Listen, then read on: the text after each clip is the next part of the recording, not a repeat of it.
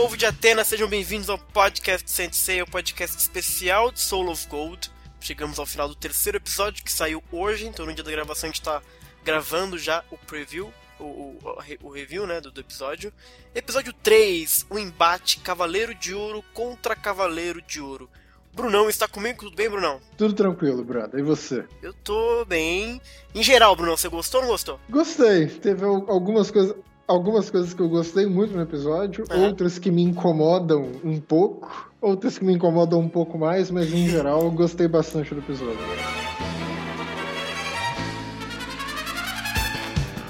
E temos também o Alan da Tyson Sensei. Alan, como é que você tá? Curtiu, não curtiu o episódio? E aí, pessoal, tudo bem?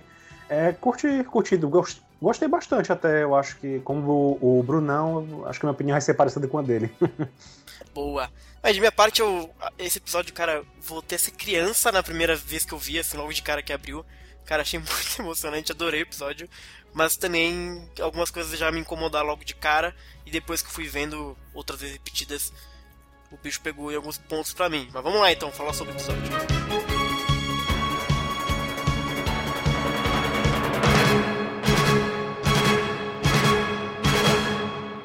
O episódio começa basicamente fazendo aquele, aquele previamente em Soul of Gold, resumindo basicamente o primeiro e o segundo episódio, né? E aí a gente já tem é, o Miro caminhando por uma encosta de gelo, né? Dando sequência nas cenas do próximo episódio do último capítulo. É, e aí aparece a figura encapuzada que lembrou muito aquela coisa do Hades, sabe? Quando os espectros apareceram. Fiquei com muito aquilo na minha cabeça, cara. É verdade. Né? E aí uhum. o, o, Miro, logo de cara, ele já saca que tem um Cavaleiro de Ouro ali e tal. Bate um, um ventinho, que parece que é até o mesmo ventinho do, do que mudou a armadura da Ioria, mas não aconteceu nada demais.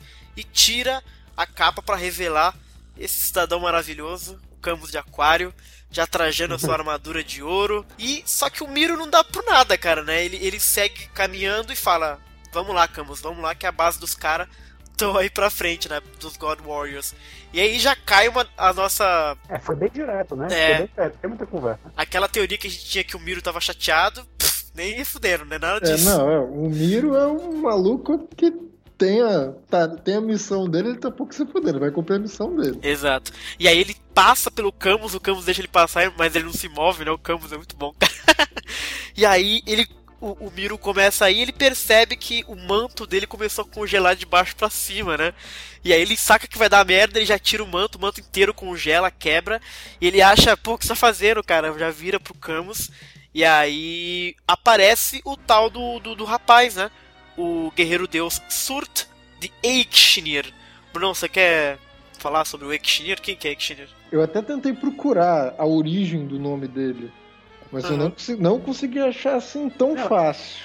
A forma como transcrever em japonês não ficou muito muito claro. fiel ao nome original, né? Assim, a forma como a forma como romanizaram nas legendas tanto da Crunchyroll como a da Isuka, que eu vi recentemente agora, pouco antes da gente começar a conversar aqui, né? Uhum. É, eu vi que eles não, acho que não traduziram bem, assim, fiel, mas é porque também eu tava até procurando na Wikipedia Hum. É, a, a, o que seria, né, e tal, e, e, é o nome de um, de, um, de um servo que vive em Valhalla, né? Como é o nome dele? É uma pronúncia esquisitíssima também, que até inclusive eu não encontrei uma forma não islandesa de falar. Meu Deus. Deixa eu ver aqui. É, ek, ek, ek, Exinir, uma coisa assim, entendeu? Exinir.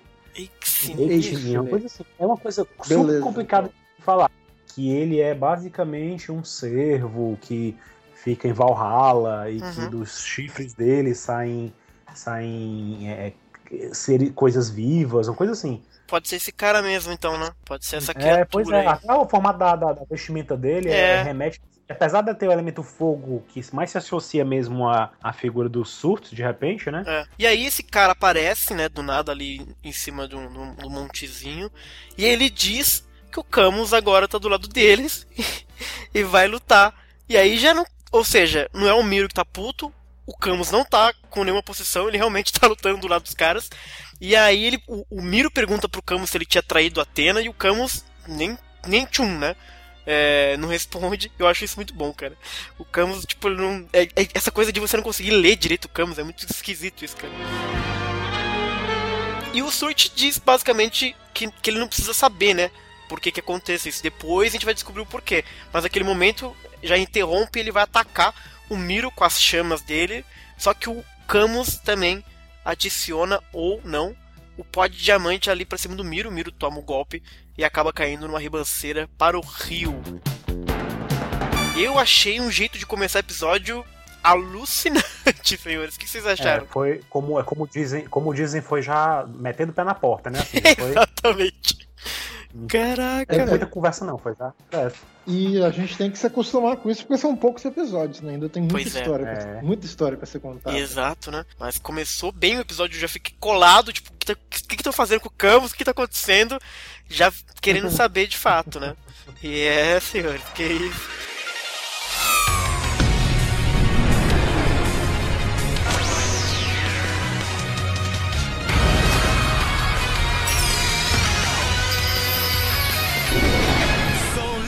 E aí rolou a abertura com Soldier Dream e rolou aquilo que você falou, Alan. Rolou cenas do episódio número 2 na abertura agora, né? Em vez É, do eles número estão um. mudando a cena, né? É.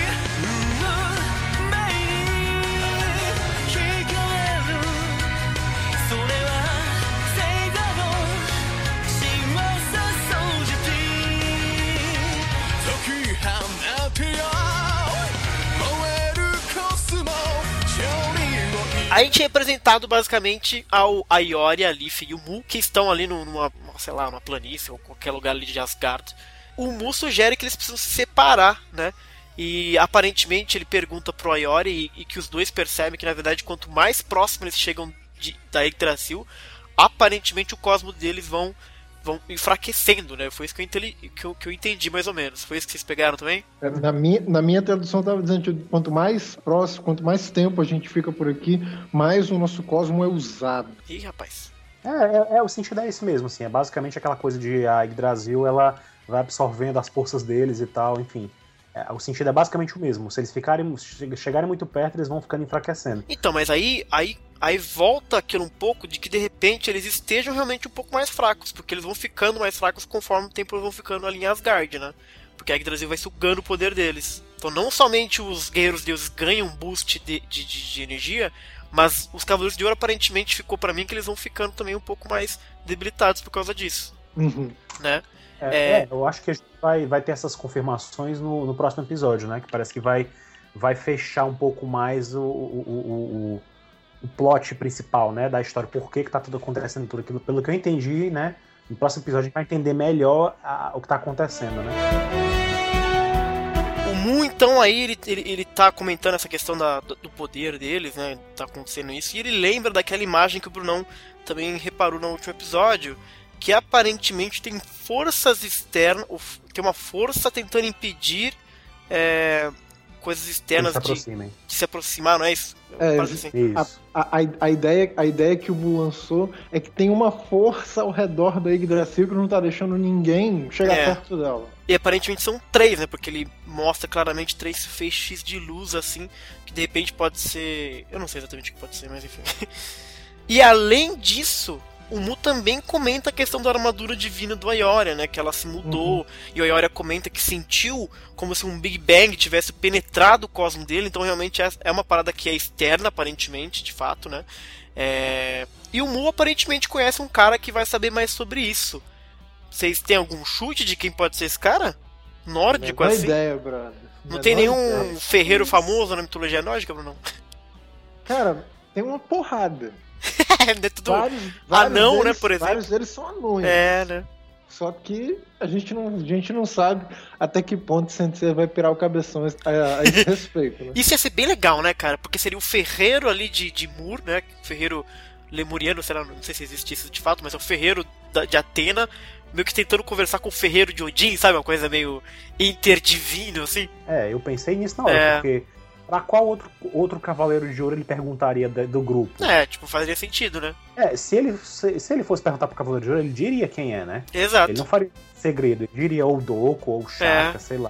De repente um dos dois, né? É. Mas como ele não falou, dá a entender realmente que é uma outra pessoa que também entende de armaduras e Exato. tal, e deve ser alguém que deve... Agora é engraçado, porque até, assim, até então nos foi dito que a única pessoa que tem conhecimento de, de restaurar as armaduras e tal é o Mu, né? Isso foi inclusive é, é, ressaltado no, no, no, na ficha do personagem no começo do Soul of Gold, né? No site oficial e tal.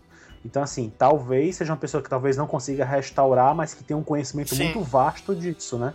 E vai ser interessante, porque de repente a gente pode ver alguma conexão com, com, com o, o, o alguém que tem um conhecimento gerais uhum. né, sobre a.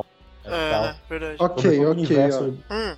Eu vou dar alguns chutes, então. Ih, rapaz, vai. Acho que um, um dos chutes vai fazer a gente lembrar de coisas que rolaram na, na saga de Asgard, aquela primeira ah. da série clássica de Sensei, quer ver?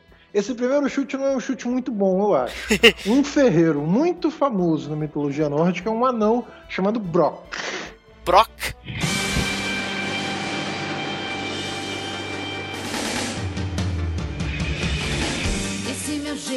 Aparentemente ele é ligado à criação da Mjolnir, ele é ligado à criação hum. de alguns artefatos bem famosos. Esse segundo que eu vou chutar aqui é provavelmente um chute um pouquinho melhor porque ele é conectado, primeiro, coisas que a gente viu na primeira saga de Asgard, uhum. e segundo, ele é, de certa forma, indiretamente conectado a personagens que a gente vai ver nesse episódio de agora. Hum. Que, é um, que é um cara conhecido como, como Wayland. Wayland. Wayland. Ferreiro. Eita. Ele forjou, por exemplo, uma arma chamada Gram. Essa arma, de nome Gram, ela é muito associada a Grani, que é o cavalo. Olha aí. Uhum. Grani, Grani na, na, mitologia era o cavalo que era montado por, por Sigrid, né? Por Sigurd. Olha aí! Foi, foi, foi, um cavalo que Odin ajudou o cara a, achar o cavalo, sacou? E essa espada, Grama, ela tem outros nomes. Por exemplo, um dos nomes dela é Notung. E o outro nome dela, que é muito famoso, que todo mundo que assistiu sempre vai lembrar dela, é hum, Balmung. Balmung. Eita! Eita! É, eu gosto, é, hein? Então, assim... Ver, é, eu gostaria muito de ver uma figura mitológica mesmo, assim, tipo, o Mu conhece alguém oculto em Asgard, alguém mitológico mesmo. Seria muito legal ver isso, Sim. mas eu, eu acho que é mais fácil de repente ser alguém de carne e osso mesmo, alguém mortal, uhum. que o Mu de repente conhece e tal. Sim. Acho que vai bem ser por esse lado aí. É, ou, ou às vezes um, ou, ou, às vezes o Mu manja alguma coisa de mitologia, vai atrás de algum gigante, de alguma coisa assim, que é mais pois antigo, é. mais. Tipo, tipo, tipo, tipo fazer o, o que a Atena foi fazer no Next Dimension, assim, foi atrás do Cronos pra resolver uma treta. É, vamos, eu tô curioso realmente para o que o Mu vai fazer, porque aparentemente ele já sabe quem é a pessoa, né? Se ela tem a Conferência Mundial de Ferreiros Divinos. Então ele já sabe para com quem falar e é, é, bem curioso. Seria legal realmente que eles conectassem essa pessoa à mitologia nórdica para, e, e faria uhum. todo sentido com o que eles têm feito na série, né? Então a gente tem dois nomes bons aí, Brock e Wayland. É, esse Wayland acho que eu, acho que seria mais legal porque ele tá mais próximo é. a Boa. vários personagens assim. Boa, excelente. É. E é isso aí. Só que antes de ir embora, o Mu fala pra Lífia tomar cuidado, é, domar o leão descuidado, né? Reckless. Eu não sei tá, é que tá, tá, tá, tá, praticamente dando a Yor em casamento pra ela. Sério, meu irmão, você tem, que, você tem que domar esse leão indomável aí. Exato, aí, né? Já é o muxipando aí o casal, hein? Todo mundo dá um, dá um, dá um jeito de. Ah, abertura, tudo, né? Abertura, primeiro episódio, segundo. Ai, ai, ai, caraca. Enfim, né?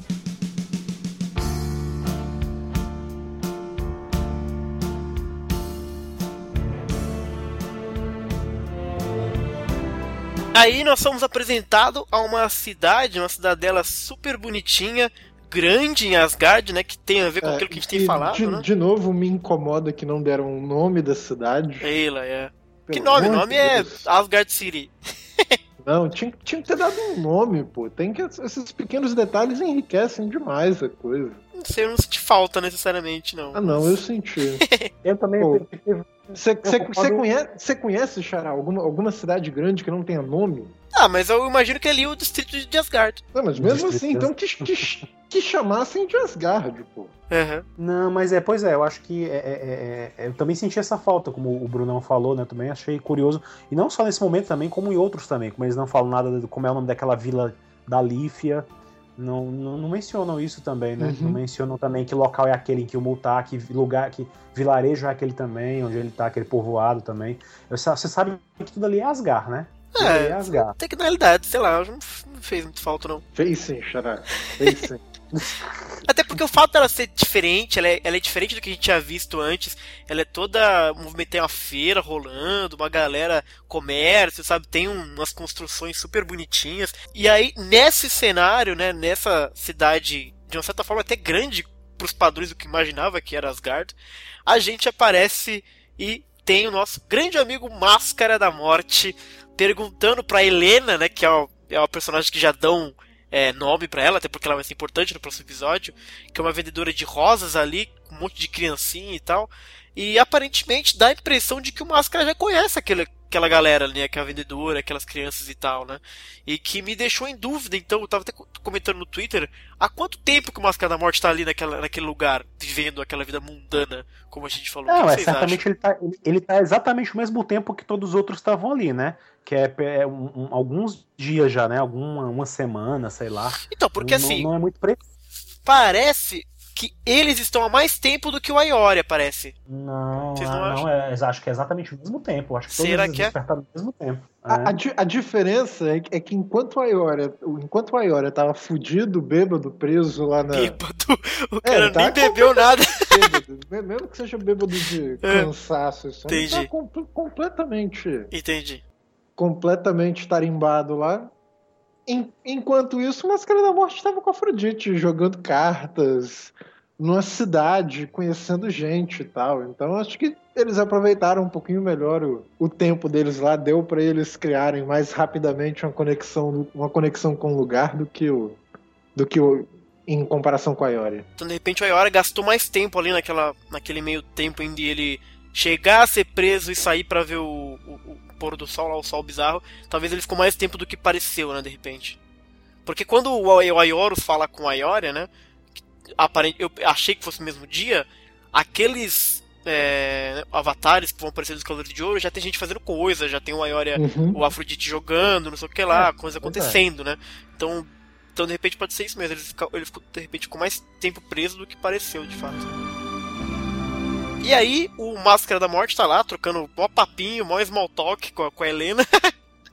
é, e aí ela fala que tá tudo, tudo ótimo, né? A colheita tá, tem sido boa, tudo por causa da benção da Yggdrasil, né? Que o Máscara repara ao fundo, assim, que ela tá super grande. E ela oferece uma rosa para o bonitão Máscara da Morte. Olha aí, Gold chipando um monte de casal por quanto é lado, hein? Tá louco. E ele não aceita a flor, porque não vai ser útil para ele. Eu achei engraçado esse comentário. E aí aparece o Afrodite pra aceitar a Rosa Vermelha que deixou o Alan tão puto no último episódio. Não, eu, fiquei, eu não fiquei tão assim, eu fiquei assim, eu, eu não achei que fazia sentido. É. Agora faz sentido. Ah, tá. Ele roubou a rosa da menina, porque ele, viu que ele tá tentando pagar, né? É verdade. Ele, tá, ele roubou a rosa da menina e ficou com a rosa na mão. Botou na conta do Máscara da Morte, que abre conta fiado pra todo mundo, né, cara? E aí ele pega a rosa, né? Máscara fica meio que surpreso com a Afrodite e a menina pergunta se eles se conhecem, né? Se eles sabem quem são, são amigos. E o Máscara da Morte fala: não, a gente não é amigos e nem companheiros de trabalho, né? Ele tá meio que se escondendo aí, né? Vai ser o quê, é, então? Ele, eu acho que ele ficou com vergonha quando ele vê aquela criatura também. falando e tal. Ele ficou meio assim. Ah. Pois aí, não, aí, é. aí, aí, aí, o Dit vai começar a dar o um show Puta dele lá. Pariu, vai, né? vai começar a se mostrar lá, se exibir, porque Aparentemente ele é a criatura mais bonita do universo, ao mesmo tempo, ou, ou pelo menos ele alega que uhum. a criatura mais bonita do universo. Máscara da Morte coloca a mão na boca dele assim, ó, estamos indo embora, tchau. Falou. Finge que você não viu isso. Pois é. Eu, eu achei isso, assim, de cara você já, já sacou que os dois vão ser meio que o alívio cômico de Soul of Gold, né? Essa dupla dinâmica. Agora, me incomodou um pouquinho essa coisa do, do Afrodite ser meio. essa diva fútil. Porque ele ser o cara mais lindo do mundo, eu aceito porque ele realmente é. Agora, ele ficar se achando por causa disso e fazendo a apresentação como se fosse o ABBA de fato, eu não sei se eu comprei muito essa ideia, não. Rapaz, ah. você, você tá falando de Sensei, brother. Como, Mas é que, como é que você não compra uma, uma parada Ué, praticamente Porque eu deveria. Assim? Ah, mas peraí, é exagero demais, cara. Convenhamos, cara. Falar de exagero em Sensei é. Não, mas ele não era uma Ele não ficava gabando, ele era bonito não, e foda-se, é, entendeu? É, isso, isso é uma questão que já existe há muito tempo entre os fãs também, né? Muita gente questiona a personalidade do Afrodite, né? Tem aquele pessoal que é mais purista, que diz que no mangá ele não é assim, que ele é mais humilde, que ele é mais simples e tal. Mas fala sério, ele desde o mangá ele se apresenta como Binocente, o guerreiro da beleza. A pessoa que fala isso não é, não é menos humilde ou menos exibida de qualquer outra coisa. Então, assim, eu acho que o anime só fez exagerar um pouco mais, né? No filme do Abel, ele mostra um pouco mais isso, esse jeito dele Sim. e tal. E no escracharam, no Soft Gold escracharam de vez, né? É que ele, ele, é mais elegante, assim, eu imagino. Por exemplo, no filme do Abel, ele é mais elegantão, aquela coisa, tipo, ele tem uma postura uhum. e ele uhum. sabe que ele é lindo. Ele, ele se porta como a pessoa mais linda do mundo, de fato. E não precisa ele ficar falando e botando cabelo pro lado, esse tipo de coisa, sabe? Tipo, Cara, a gente já sabe ah, que isso é bonito. Ele tava, ele tava, ali na, de boa, vivendo lá e tal, queria impressionar a gatinha ah, lá, né? Imagina. E nem gosta. É, vai saber, vai saber. Pois é, engraçado que eu fiquei pensando nisso, porque aparentemente ele realmente tava tentando impressionar a menina. Aí eu perguntei, mano, qual é que é a do Afrodite? Ele corta pra todos os lados, mano? Olha o cara, velho. Não, e, e, aí, além, e além disso, cara, tipo assim, pe, pe, tenta pensar que nem o Afrodite, pô. Se, você, se você fosse bonitão que nem, o, que nem o Afrodite, você não ia querer se mostrar pros outros? Mas ele já não precisa se mostrar, todo mundo olha pra ele e vê claro que ele é lindo. Que precisa, brother. Ele é lindo, cara, claro ele já usa precisa. a roupa toda cagada. Tem que se mostrar assim. Ai, meu Deus. Meu Deus, esse, esse, foi, essa foi. Eu acho que esse foi um dos, um dos trechos mais esquisitos dos podcasts que a gente gravou. Essa discussão da beleza Afrodite. Mas enfim.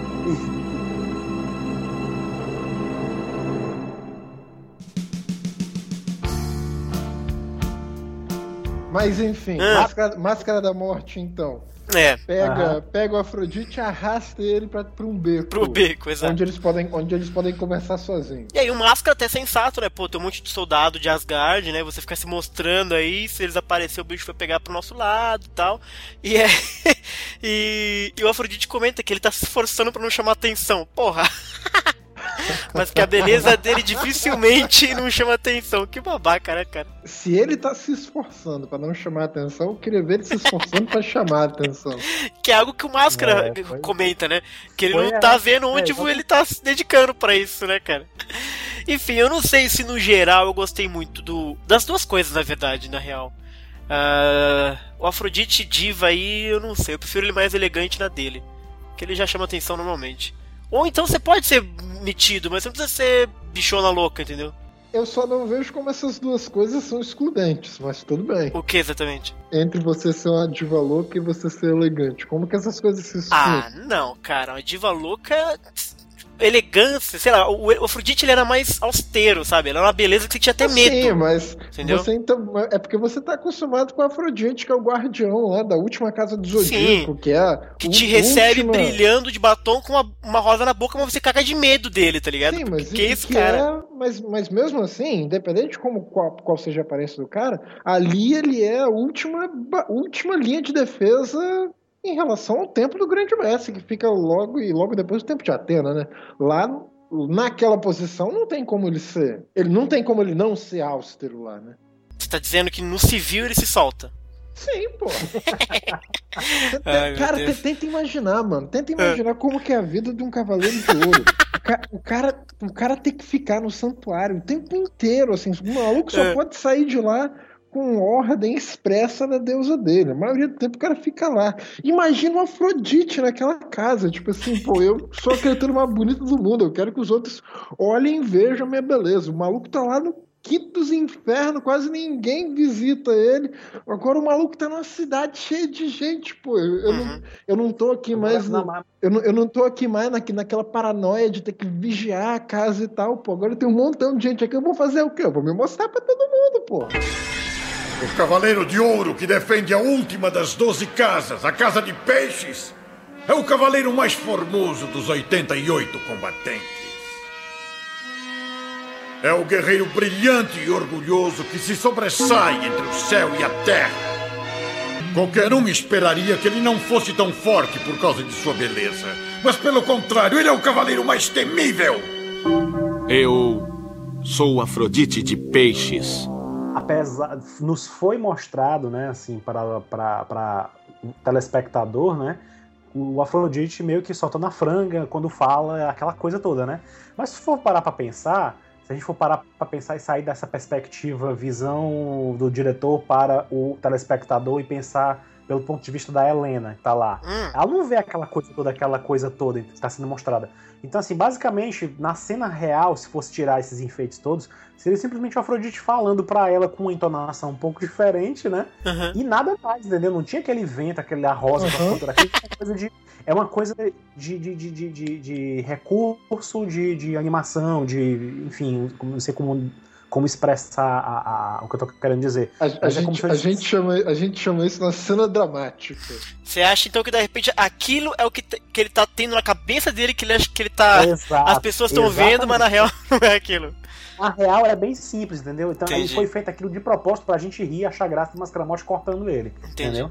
Isso é, é bem claro, né? Então, nisso eu dou um desconto, entendeu? Porque eu vejo assim, é mais aquilo na, passando na cabeça do Afrodite que o diretor quer que a gente veja o que ele tá se imaginando do que de fato como foi a, a, apresentação dele, entendeu? É. É que eu acho que é uma saída muito simples e muito fácil de você fazer de um personagem assim que é muito calcado na beleza, sabe? Essa coisa de sou lindo e olha para mim. Eu acho que podia se dedicar um pouquinho mais para tornar ele um pouquinho mais. Porque eu sempre imaginei o Afrodite uma, uma criatura interessante por causa disso, entendeu? E aí fica super jogado, super superficial. Ah, mas, o que, mas, o que vem, mas o que vem depois, eu achei é, interessante. Ele fala sim, Máscara da Morte. Porque... E que ele fica sério e. e Exato, e ele fica sério na hora, né, cara? Isso é muito legal. Ele tá ligado o que tá acontecendo e ele tá, ao mesmo tempo, ele mostra o quanto ele tá pensando, como Máscara da Morte tá pensando também, né? Que eles estão vivendo bem, né? Tão Sim. bem ali. Eu achei essa cena super interessante, porque na verdade assim, o Afrodite fica sério, né? É, depois desse, dessa conversa no beco e tal. Um, e, e, comenta que o Aioria basicamente foi visto né, no vilarejo próximo, e o MDM fica meio, meio, meio bolado assim e tal, porque eles sabem que tá rolando alguma coisa, ou que vai rolar alguma coisa em Asgard, e ele o Máscara pergunta pro Afrodite o que, que ele vai fazer, né? Se ele vai lutar, lutar junto com eles. Eu achei curioso duas coisas. O Máscara perguntar pro Afrodite e a resposta do Afrodite, porque o Afrodite ele diz basicamente que ele começou a pensar que a vida dele tá boa, que já não era tão ruim e tal, e ele cai fora com a Rose, deixa o Máscara com aquilo. Só que ele não diz que não vai lutar. Ele só diz que ele começou a pensar que a vida dele tá boa. Ele cai fora. Só que se a gente sabe do desenrolar da coisa, Pra mim ficou que o Máscara entendeu que o Afrodite não vai lutar. E aí ele, ele liga o foda-se. Porque até então ele perguntou: e aí, o que você vai fazer? Se de repente o Afrodite falasse, vou lutar com ele. Se de repente o Máscara também, então, de repente vamos fazer algo aqui. Mas eu acho que ele acabou interpretando que o Afrodite cagou e ele cagou geral de vez, entendeu? Só que para mim o Afrodite não deixou muito claro que ele não vai fazer nada e cagou como a máscara de fato jogou tudo pro ar e vai encher a cara e tal. Existe uma, existe uma diferença também entre o Afrodite e o Máscara da Morte o Death Mask, né, no seguinte sentido. Até no, no, no, no na, voltando à história das fichas dos personagens que eles mostraram pra gente no começo do, da divulgação do Soft Gold, né? Eles deixam bem claro que o Afrodite, pelo menos, ele tem essa preocupação com a paz no mundo e tal. Então, assim, apesar do Afrodite estar vivendo uma boa naquele momento, ele não deixa de se preocupar com o que acontece além dali, entendeu? E tanto é que em Saint Show eles até desenvolvem isso quando mostram o Afrodite, que pautam tudo o que ele fez até então, por mais é, o apoio que ele deu ao Saga na, durante a Batalha das Doze Casas e tal, sabendo que ele não era bom né, naquela, naquele momento como mestre, né? Que aquilo ali era para um, bem maior, né? Para um, um bem do, do mundo, uhum. para a paz mundial, que ele seria capaz de manutenção, de fazer a manutenção da paz, né? E, e, e, eu acho que é muito isso. Afrodite, mais do que o Máscara da Morte, que o Death Mask, ele tem essa preocupação, né? Ele tem essa preocupação. Ele pode não estar tá na hora ali, ele pode estar tá vacilante ali, não ter uma resposta. É, só que ele deixou acho... no ar, entendeu? Ele deixou no ar. Ele é. tá gostando da vida dele, mas. Que... Pois faz, é, a gente vê pelo, pelo, pelo, pelo preview, pelo, pelo a sinopse do episódio 4, que o Máscara da Morte vai ter um empurrãozinho para ir é. pro bom caminho. Né? Já o Afrodite, acho que ele, naturalmente ele vai chegar um momento que Exato. ele vai chegar lá e vai, vai cumprir a missão. É. Porque ele tem essa, essa parte que eu gostei do Afrodite, ele, ele solta no ar, só que ele tem essa coisa ele, é, que é dele, né? Que ele tá gostando da vida dele, só que ele, ele não se preocupa em dar uma resposta clara pro, pro Death Mask. Ele se importa mais até com ele, de repente, com a paz, como você tá falando, é. e não em dar, dar uma resposta pro Death Mask. Ele disse que vire. Ele deixou no ar e foi embora, de fato, né? E aí passa um tempinho depois dessa cidade, a gente vê que o, o, o Aioria e a Lífia chegam no mesmo lugar, né? É, o Aioria tá lá todo grego com sua armadura de ouro nas costas, e eles se escondem de alguns guardas. Eu acho legal porque os guardas estão perguntando ali pros comerciantes, né? É, se de repente viram alguma pessoa e tal. E eu achei legal que eles são super gentis, sabe? Eles pedem, ah, tudo bem, desculpa, encheu o saco e tal eu gosto, de novo, eu gosto muito dos guardas de Asgard, cara, porque não é aquela coisa opressora de sair dando porrada já e fala quem que é, não sei o que lá. Eles são realmente é, cidadãos ali de, de Asgard e tal, é, né? você tem que, tem que ver tem, tem, que nesse, nesse contexto de Asgard, eles estão numa utopia ali, né? Estão vivendo num mundo muito legal, é. um país que tá prosperando, num soberano que tá tocando as coisas numa boa. Exato. Assim, fora o medo dos estrangeiros, desses invasores que apareceram, eles não têm por que ser agressivos com, com a população. Né? É. Então, assim, tá tudo, tá, tudo, tá tudo tranquilo entre, a, entre o povo de Asgard. E é uma coisa que a Lífia né, até comenta, né? Que, Isso. Que logo no começo. Quando a Iolia chega a reparar que Asgard é muito cheia de vida e tal, é, é muito própria e tal. E aí a Lífia diz que aquilo tudo é uma ilusão, que Asgard não era assim e tal. Uhum. E aí levanta uma questão muito interessante, né? Porque, assim, tirando o fato de que eles sabem que tem uma coisa errada com, com a Yggdrasil, né? Uhum. É, é, o povo tá, tá muito bem, tá, tá feliz. melhor do que antes. Exato. A guerra tá, muito boa, né? Então, assim, é, ela fica meio mal porque para é, as pessoas o, a, o, que tá ali não é uma ilusão, não é uma mentira. Exato. É realidade, é uma coisa boa, é uma coisa que eles de fato queriam, né? Exato. É muito curioso isso. É muito difícil para ela, aí de repente, acho que de repente bateu até a realidade nela. É muito difícil ela querer convencer o povo de Asgard a seguir uhum ela tá acreditando, quando todo mundo tá vivendo bem, né? Tá todo mundo vivendo, no, no, apesar de que é uma coisa que pode ser passageira. Seja lá o que for que vai sair da Yggdrasil, pode acabar com todo de uma vez, né? Então, não sei. Pois é. Muito curioso esse momento dela de, de, de, de crise, em que ela em que ela não sabe. Eu sinto ela, eu sinto que apesar dela ter no final dito que ela vai seguir o coração dela e que ela tem a convicção dela e uhum. tal, de que ela tá fazendo certo, naquele momento acho que ela deu aquela vacilada. Ela pensou assim: é, eu tô, eu sei da, realidade, mas todo mundo tá vivendo tão bem, tá tudo tão bem. Exato. Pois é, porque realmente tá, né? Se a gente comparar essa Asgard com aquela outra Asgard que era terrível, só tinha tempestade de neve, só tinha nublado, nada, nenhum sol batia. E é, é justamente o que a Ioria comenta, né? Que ele não, não, não imaginava que Asgard fosse tão assim e tal. E aí eles param justamente na frente da, da banquinha da Helena. E aí a, a, moça das flores, né, ela, ela viu os dois e oferece uma rosa para o casal. Olha aí, todo mundo chupando. Tá de todos os lados, cara. E aí tem a ceninha da Lífia toda sem graça. Ah, não, que não é isso e tal. Toda... E o Ayora super sério, ele não muda um músculo, cara. ele diz que não tem nada a ver, que não é isso e tal. E eu acho legal, pelo menos isso, que, assim, parece que estão tentando chipar o casal, meio forçando, assim. E a Lífia, ela dá muito, né, esse, esse personagem feminino a donzela em perigo, que tem vergonha, tem meio de defesa e tal. Só que o Ayori, ele é meio. Ele não. Ele não ela tá nem aí. Nem aí, né? Tá cagando pra ela, cara. É, é a, a, a Leaf, ela é um alívio também para essa coisa do Aiolia, né? Essa seriedade toda dele. É, pode crer. Ele é um né? personagem que foi inserido tanto pra, pra ter esse elemento de mistério, uhum. tem essa conexão com a Hilda, e ela também, a personalidade dela, acho que foi moldada para dar uma quebra na, na, na seriedade do, do Aiolia, né? Depois dessa cena toda, a moça, né, a Helena, ela começa a tossir. E aí, para mim, de cara é, é a gripe da Yggdrasil. Vocês ficaram com essa impressão também? Não necessariamente. Não ficou? É, não, assim, você pode até desconfiar que tem uhum. alguma coisa a ver assim e tal. Mas eu vou esperar para ver o próximo é, episódio. Eu acho que ela pegou uma gripe da Yggdrasil, cara. Não tosseria de graça assim eu na frente, sei. sei lá. É, eu, eu, não sei se ela tem. É, não, não, não dá pra sentir ainda o que é, como o Bruno falou. É bom ver o que vai acontecer no próximo episódio, que de repente a gente vai saber. Uhum. É, vai, eu pensei na hora, eu pensei assim, não, vai que ela tá doente porque realmente essa, essa felicidade toda é uma ilusão, essa coisa toda de Asgard é uma ilusão, e na verdade tá todo mundo meio que, que sendo sugado, que, enfim, é. em, em, algum momento todo e toda a população vai sentir alguma coisa, não sei. Eu fiquei pensando nisso na hora, né? Mas é, vamos ver o que vai acontecer depois pra gente ter uma noção não, melhor, e né? e eu acho que, tipo assim, para mim não tem como ser que todos estejam sendo sugados assim e tal, porque eu, eu não sei até que ponto todos os guerreiros deuses iam gostar dessa ideia, tá ligado? É sim, ainda é, mais depois eu não, sei, eu não sei até que ponto eles iriam permitir isso. É, eu acho que nem. é, Eu acho que, assim como no, no, no- no clássico, né? Nos Guerreiros Deuses, todos são diferentes também, na- até na forma de perceber a a- o que está acontecendo ao Exato. seu redor, né? Uhum. Por exemplo, a gente via que o Alberich era o cara que sabia de tudo, desde Sim. o começo. Né? Ele era Exato. totalmente consciente e além. Ele não só era consciente do que tinha acontecido com a Hilda, como ele sabia do que podia fazer para salvá-la e ia usar isso a favor dele. Exato. É, Ele, ele se via como o próximo cara, na verdade. Ele ia tomar o lugar. Pois é, de, de repente, dentre os guerreiros deuses, tem, tem a maioria deles que estão na inocência, achando que tá tudo bem, que é, que é o que deveria estar acontecendo mesmo. Tem os que nem, nem conhecem esse fato do que está acontecendo com a população, se é que está acontecendo mesmo, né?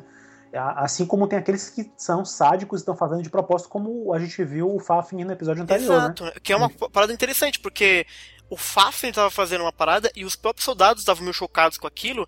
E eu fiquei me perguntando, depois que conheci os outros guerreiros deuses, né? Será que todos os guerreiros deuses sabem que ele tava experimentando com a galera do vilarejo, é. por exemplo? De repente não, né? É, eu acho que não. E tanto Exato. é que ele tá. de- de- de- detalhe que no episódio anterior foi dito que ele tá fazendo testes. Testes, ou seja, de repente ele tá pensando em uma maneira de fazer em larga escala a absorção da energia do povo de Asgard, né? Uhum. De Não, e até forma mais- porque eu revi o, o outro episódio antes de ver o, o de hoje, né? E claramente você tem um, um puta de um grito de uma pessoa dentro do castelo, que é quando os caras ficam chocados, e quando entra no castelo, várias orbes, você percebe que tem a silhueta de uma pessoa lá dentro, aprisionada Isso, mesmo. Então isso. era algo horroroso mesmo, né? É, que ele tava fazendo teste mesmo.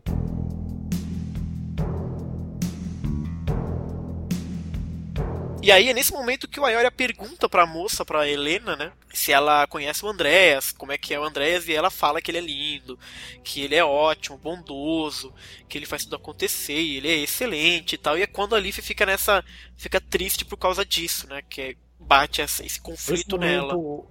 É, esse momento flashback do, do, do Andreas, né, me Aham. lembrou o Saga, né? Isso, No- exatamente, cara. Tem aquele momento que na série clássica, no mangá também, eles mostram o Saga como aquele cara benevolente, Sim. quando ele tava vestido de mestre, né? É, Que é aquele cara que todo mundo admirava. que era bonzinho, etc. Ele era né? muito- Que ele é quase um deus na terra, as pessoas adoravam. Pois é, tinha até cena dele no vilarejo, conversando com as pessoas, com É. crianças. É, é muito parecido. Exatamente.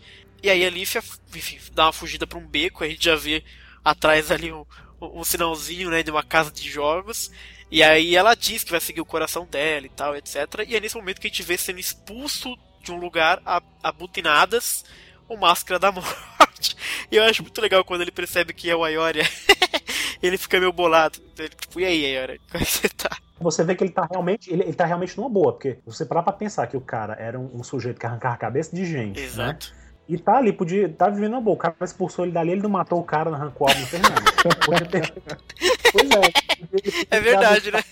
né? Ou seja, ele tá, ele tá realmente vivendo a humanidade dele, né? Assim, tá deixando de lado qualquer coisa. Ai, pode de- crer. Deixou o cara vivo, né? Pois é, até, eu acho até engraçado quando ele conversa com a Helena na primeira vez, né?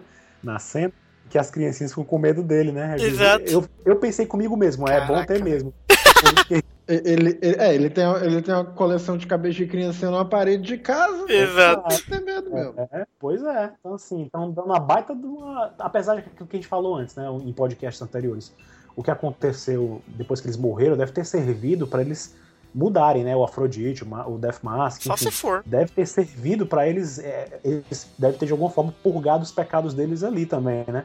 E eles vo- voltaram à vida diferente, né? E aí depois já, tá todo mundo, né? A Leaf, o Ayoria e o Máscara dentro do bar. E aí eu fiquei com a impressão de que a Leaf tá pagando a conta ali de todo mundo. tá pagando as cachaças do Máscara, porque o Ayoria também tá tomando um chazinho, tem um copozinho do lado dele. E aí o, o Máscara tá enchendo a cara. E, ela, e a Leaf é chocadaça, né? Que como é que um cara desse pode ser um santo de Atena, né? Que é algo que a gente se pergunta desde 94. e que, o cara só bebe durante o dia.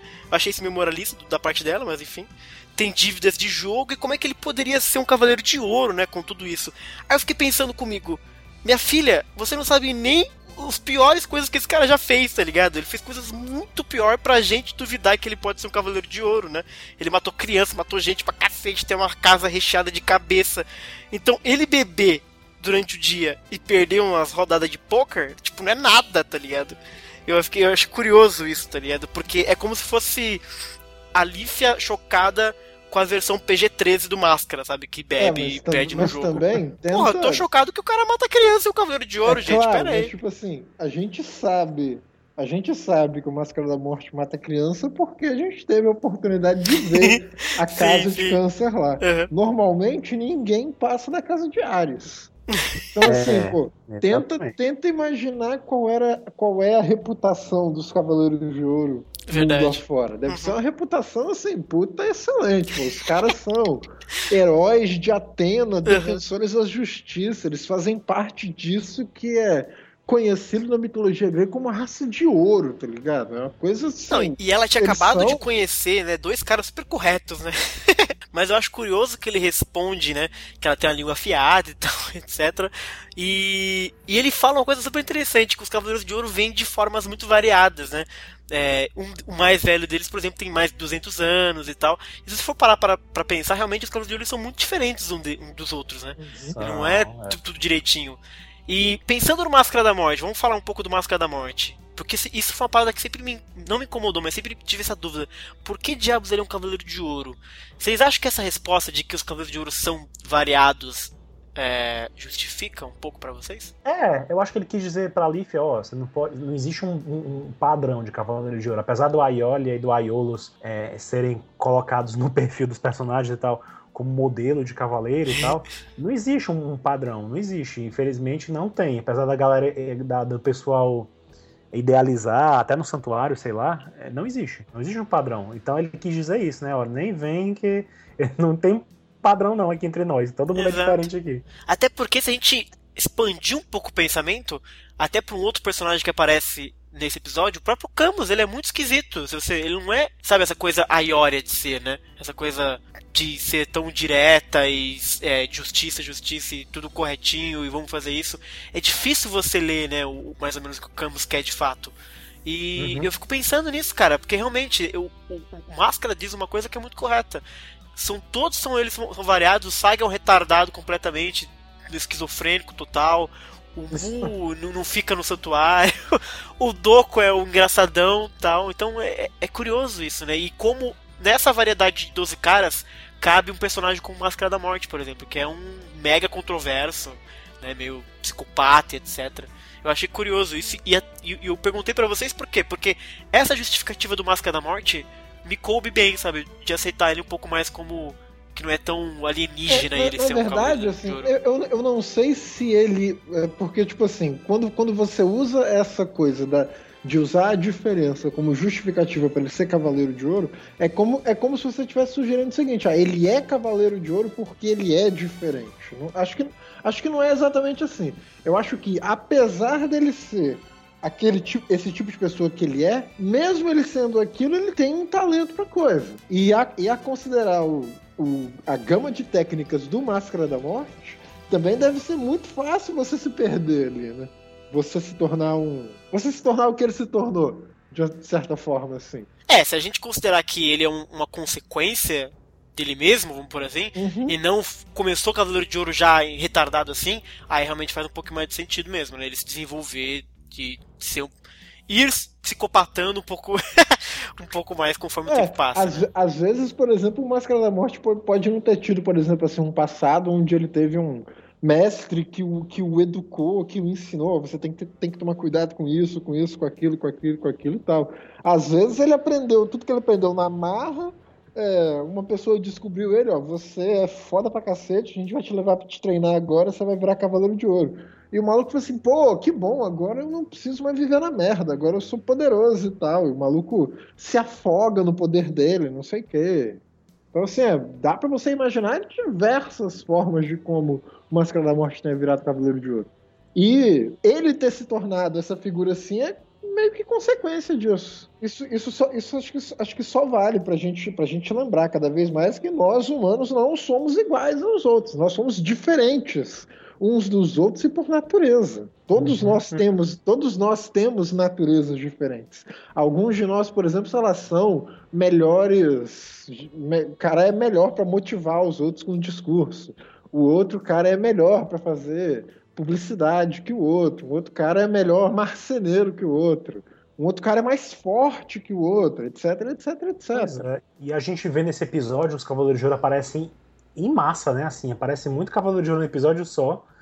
E a gente vê muitos interagindo uns com os outros, a gente vê a diferença de posicionamento de cada um, né? Com relação a, a, ao que está acontecendo ali e a própria forma de agir deles de, em, em uhum. qualquer situação, né? Então, assim, é, realmente varia muito a personalidade deles e a forma como o poder foi desenvolvido na cabeça de cada um, né? Também. A Leaf, então, ela se desculpa, né? O, o Máscara manda essa da variedade e tal, do, do velhinho. E aí eu acho curioso a Alicia falar isso. Ela se desculpa dizendo que é errado julgar as pessoas pela personalidade, pelas maneiras e pelo caráter. Como assim, cara? Eu vou julgar a pessoa pelo quê, então? a gente tá julgando por muito menos, cara. Não, eu não sei se ela quis dizer aquilo no sentido de que é no sentido geral de dizer, ah, eu não devo julgar ninguém. É, só se for, mas Cara, é que foi tão específico. Verdade, ou se foi colocado aqui posta pra ironizar, entendeu? Pra dizer, olha, tá, você é isso, é isso, aquilo outro, mas não vou te julgar, não. Uhum. é, é, porque, tipo assim, quer ver? Kuru, Kurumada, em geral, assim, a, a série de Sensei é. tira, muito, tira muita inspiração de, de literatura chinesa. E tem um gênero de literatura chinesa que a gente chama de wuxia, onde assim são basicamente personagens que são fortes, heróicos e vivem vagando pelo mundo para levar a justiça, aqueles que não têm justiça. E muitos deles são completos insanos, assim, gente, gente que a gente normalmente consideraria desprezível e tal. Só que esses caras desprezíveis são os que têm força para, por exemplo, desafiar o governo quando o governo tá fazendo merda. Essas coisas assim nesse tipo de literatura. Então, tipo assim, é, são personagens que você o julgaria com base assim no caráter, com base na aparência e tal, da pior forma possível, mas eles são os heróis porque são eles que agem quando tem que agir, entendeu? Então, digamos assim, o Máscara da Morte pode ser um cachorro escroto completo, mas se na hora ele for lá e resolver o pepino, uhum. então ele é o cara, acabou. É, pela, é, pela, é pelas pelas aço, é, é, pelas ações e pelos feitos de, de, uma pessoa que você, que você julga Entendi. indo lá. Não, Acho que os, os nórdicos uhum. também tem uma, uma coisa assim, Saquei. Foda-se se você é um viking sanguinário assassino, assim. A gente vai te julgar pelas suas ações. Tá, mas você, aí. Você agir dessa forma, você é maneiro. Aí temos um personagem que tem cabeça de criança na sua casa. Difícil te defender em máscara. Tanto que, quando o Máscara da Morte diz, ó, oh, eu não tô afim de ajudar, eu tô, quero curtir a minha vida aqui, aí é quando a Lívia fica assim, ó, oh, meu Deus, que porra é Tá ligado? É. Porque é isso que acontece, né? O Mayora pergunta se o Máscara sabe o que tá acontecendo e ele sabe, né? Vai rolar porradaria entre os guardianos e tal. E a Lífia sugere que para ajudar e ele diz: Não, tô fora, não vai rolar. E aí o bicho fica tenso ali mesmo, né? Ele diz que a vida dele agora é ótima e tal. E aí o Aera faz um comentário que é super justo. Não, tá, você não vai lutar aqui em Asgard, realmente, a gente não tem que se meter aqui. Mas, cara, lá no santuário, Seiya e Atena estão se fudendo, e vocês não vão lutar também lá? E aí eu achei uma resposta super interessante do Máscara, porque assim, ele diz que eles morreram no submundo, né? Que aquela vida era um bônus, que eles não sabem quando, o quanto aquilo vai durar e que ele quer aproveitar. E só que ele comenta que tem um limite do que eles podem fazer, né? Então ele decidiu aproveitar a vida. Então disso eu entendi mais ou menos assim. Em algum momento ele considerou voltar. Só que aí ele raciocinou e falou, ó, tipo, não vou conseguir fazer nada. Se não vou conseguir fazer nada, eu vou ficar aqui bebendo cachaça. E foi isso, entendeu? Que assim, é até justo, né? O Brunão fala essa coisa da vida dos Cavaleiros de Ouro. De repente eles estarem vivendo essa vida que eles não sabem qual é que vai ser, é, o que vai dar nelas, né? Faz sentido aproveitar a vida como o próprio Afrodite. Porque a luta principal deles mesmo não é em Asgard, é lá no santuário. E aparentemente me passou a impressão de que o Máscara considerou voltar, pensa que percebeu que o que ele tinha para fazer ali já foi feito, entendeu? E ele tem um limite do que ele pode fazer, ele não vai conseguir fazer nada lá, porque ele, os, os, os, os Cavaleiros de Bronze foram até o Elísios e precisaria do, do sangue de um deus para poder passar, então eles realmente não teriam muito o que fazer lá, né? E aí, então, vou beber, vou tomar minha, na minha vida assim que é uma parada que eu tive um pouco de dificuldade, mas depois pensando um pouco, comecei a aceitar um pouco mais, mesmo pro personagem uh, Mil Máscara da Morte. O que, vocês acharam dessa resposta dele aí? Cara, não ah. sei. Assim, acho, acho, que na posição dele eu ia, ia pensar muito seriamente em querer aproveitar minha vida também. Ah, e o dever como Cavaleiro de Ouro? Acho que, né?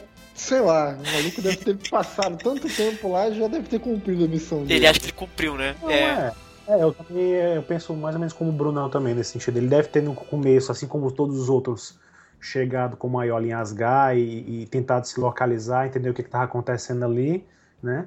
E depois deve ter percebido, poxa, o mundo não acabou ainda, eu tenho aqui esse tempinho extra, o que, que eu posso fazer com ele, né? Uhum. Então, assim, é aquilo que a gente já conversou antes, né? Ele, mais do que os outros, ele tinha essa, essa, essa vontade de, de, de viver mais, né?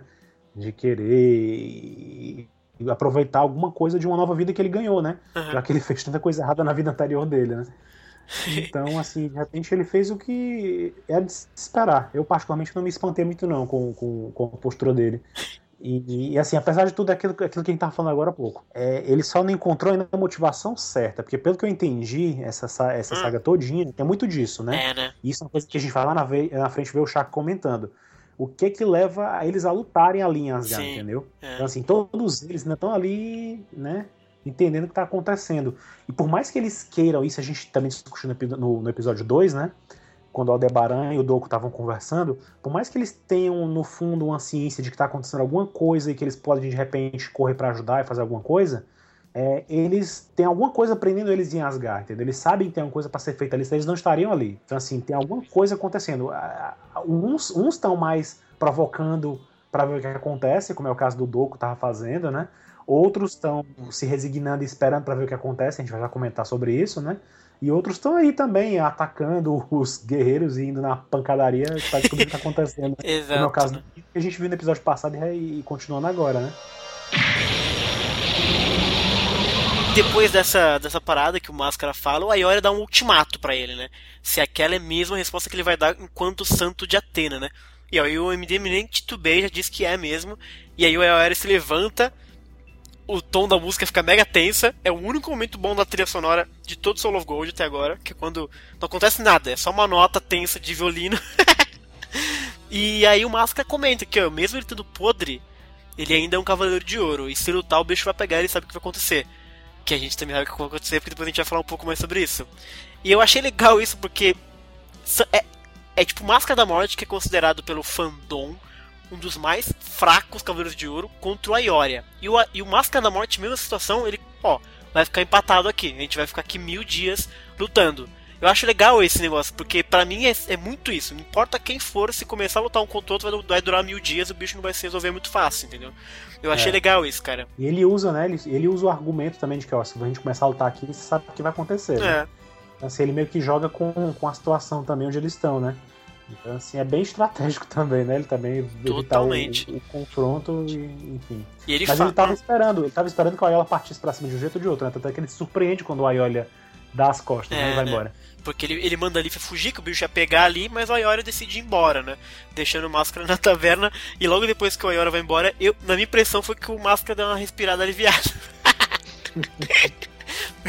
Mas veja só, então. Pergunta, Xará. Diga. Ele dá, ele dá uma respirada aliviada porque ele salvou a pele dele ou porque eles não vão ter que sair matando todo mundo que tá ali na cidade? Não, ele dá uma respirada aliviada porque ele ia tomar um pau. Essa é real.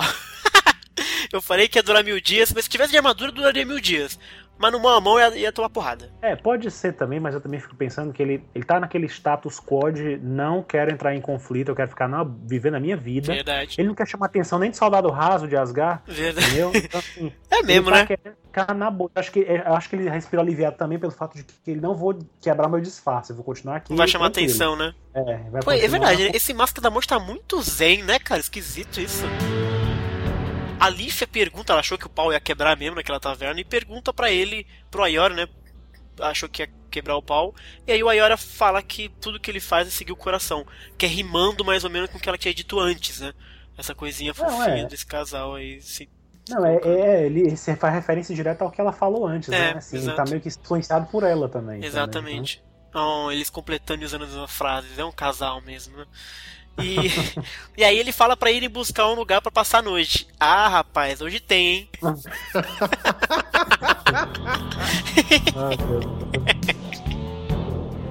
Só que nesse momento todo mundo pã, sente um puta de um cosmo poderoso, né? Dois.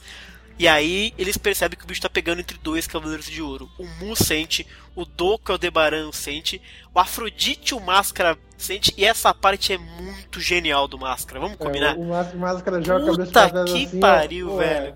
Os Cavaleiros de Ouro não são exatamente conhecidos por trabalho em equipe, né? Exato. Aquela parada lá nas lamentações foi um Foi só um milagre. Isso é pois muito é, genial, cara. Mas o, o, é, eu sempre me impressiono, essas surtilezas que a gente já comentou antes, uhum. né? Mostra que o, o, pessoal que está fazendo a parte do, do script, uhum. né, do roteiro e tal, eles têm umas, uma, uma, umas sacadas muito boas, Sim. né? Assim, tem umas coisas muito legais. Assim. Volta e meia tem um comentário, é tipo aquele do Doco, assim, esfregando na cara Exato. do Aldebaran. A derrota é muito legal, assim, você ver essas, essas frases Exato. que você não esperava de repente. Porque você é tão cheio de frases é, de efeito, frases assim, batidas em alguns momentos, né? E, e, e aí você vê que tem uma, uma, uma, vivacidade, né, do que eles estão falando, assim, parece muito palpável mesmo. Qualquer um falaria aquilo ali Exato. na situação que eles estão mesmo, né? Exato, é muito legal porque é curioso porque no inglês ele diz uma coisa super bacana, ele diz assim, Cavaleiros de Ouro discordando, certas coisas nunca mudam. que é muito real, né, cara? Tipo. Eles, pra variar, né? Pra variar, é, é elas estão se, tão, se tão brigando. É, é a mesma coisa. Assim. Pois é.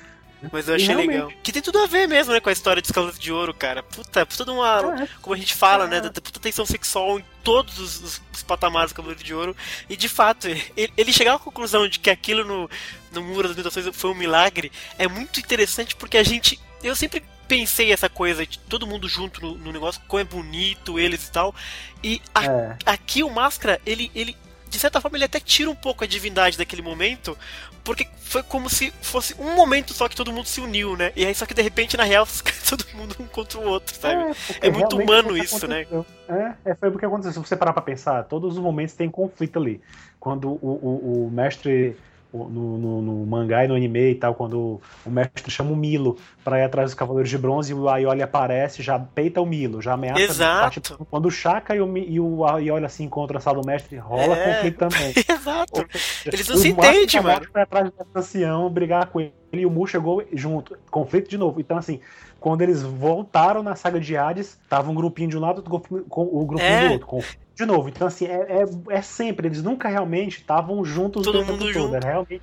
Foi Sim. uma frase muito, muito pontual. Né? Sim, ele jogou a real corretíssima, né, cara? O nego não se entende, o negócio não muda, não adianta, né? E aí é muito legal. E na verdade, né, esse cosmo, esse embate que todo mundo tá sentindo é Miro e Camus. Então vamos, pessoal, vamos falar então agora de Miro e Camus. Nicole. Oi. Seja bem-vindo ao podcast. Fala rapidamente, Nicole, o que, que você achou do Afrodite? Do Afrodite? Cara, eu achei que foi o esperado do Afrodite. E do Máscara da Morte? Também, só que, eu, só que eu acho que, que, como a gente tinha conversado antes, ficou. Eles, ficou, eles ficaram personagens mais engraçados. É, né? Mas eu acho que não saiu muito do script dentro deles. Quer dizer, eles já eram da zoeira e continuaram da zoeira. Tipo assim, não foi que nem o Doco, que era um vovozinho e agora virou vida louca. Então, então eu achei bacana, assim. Eu acho que, que tá dentro do que é esperado. Sei lá.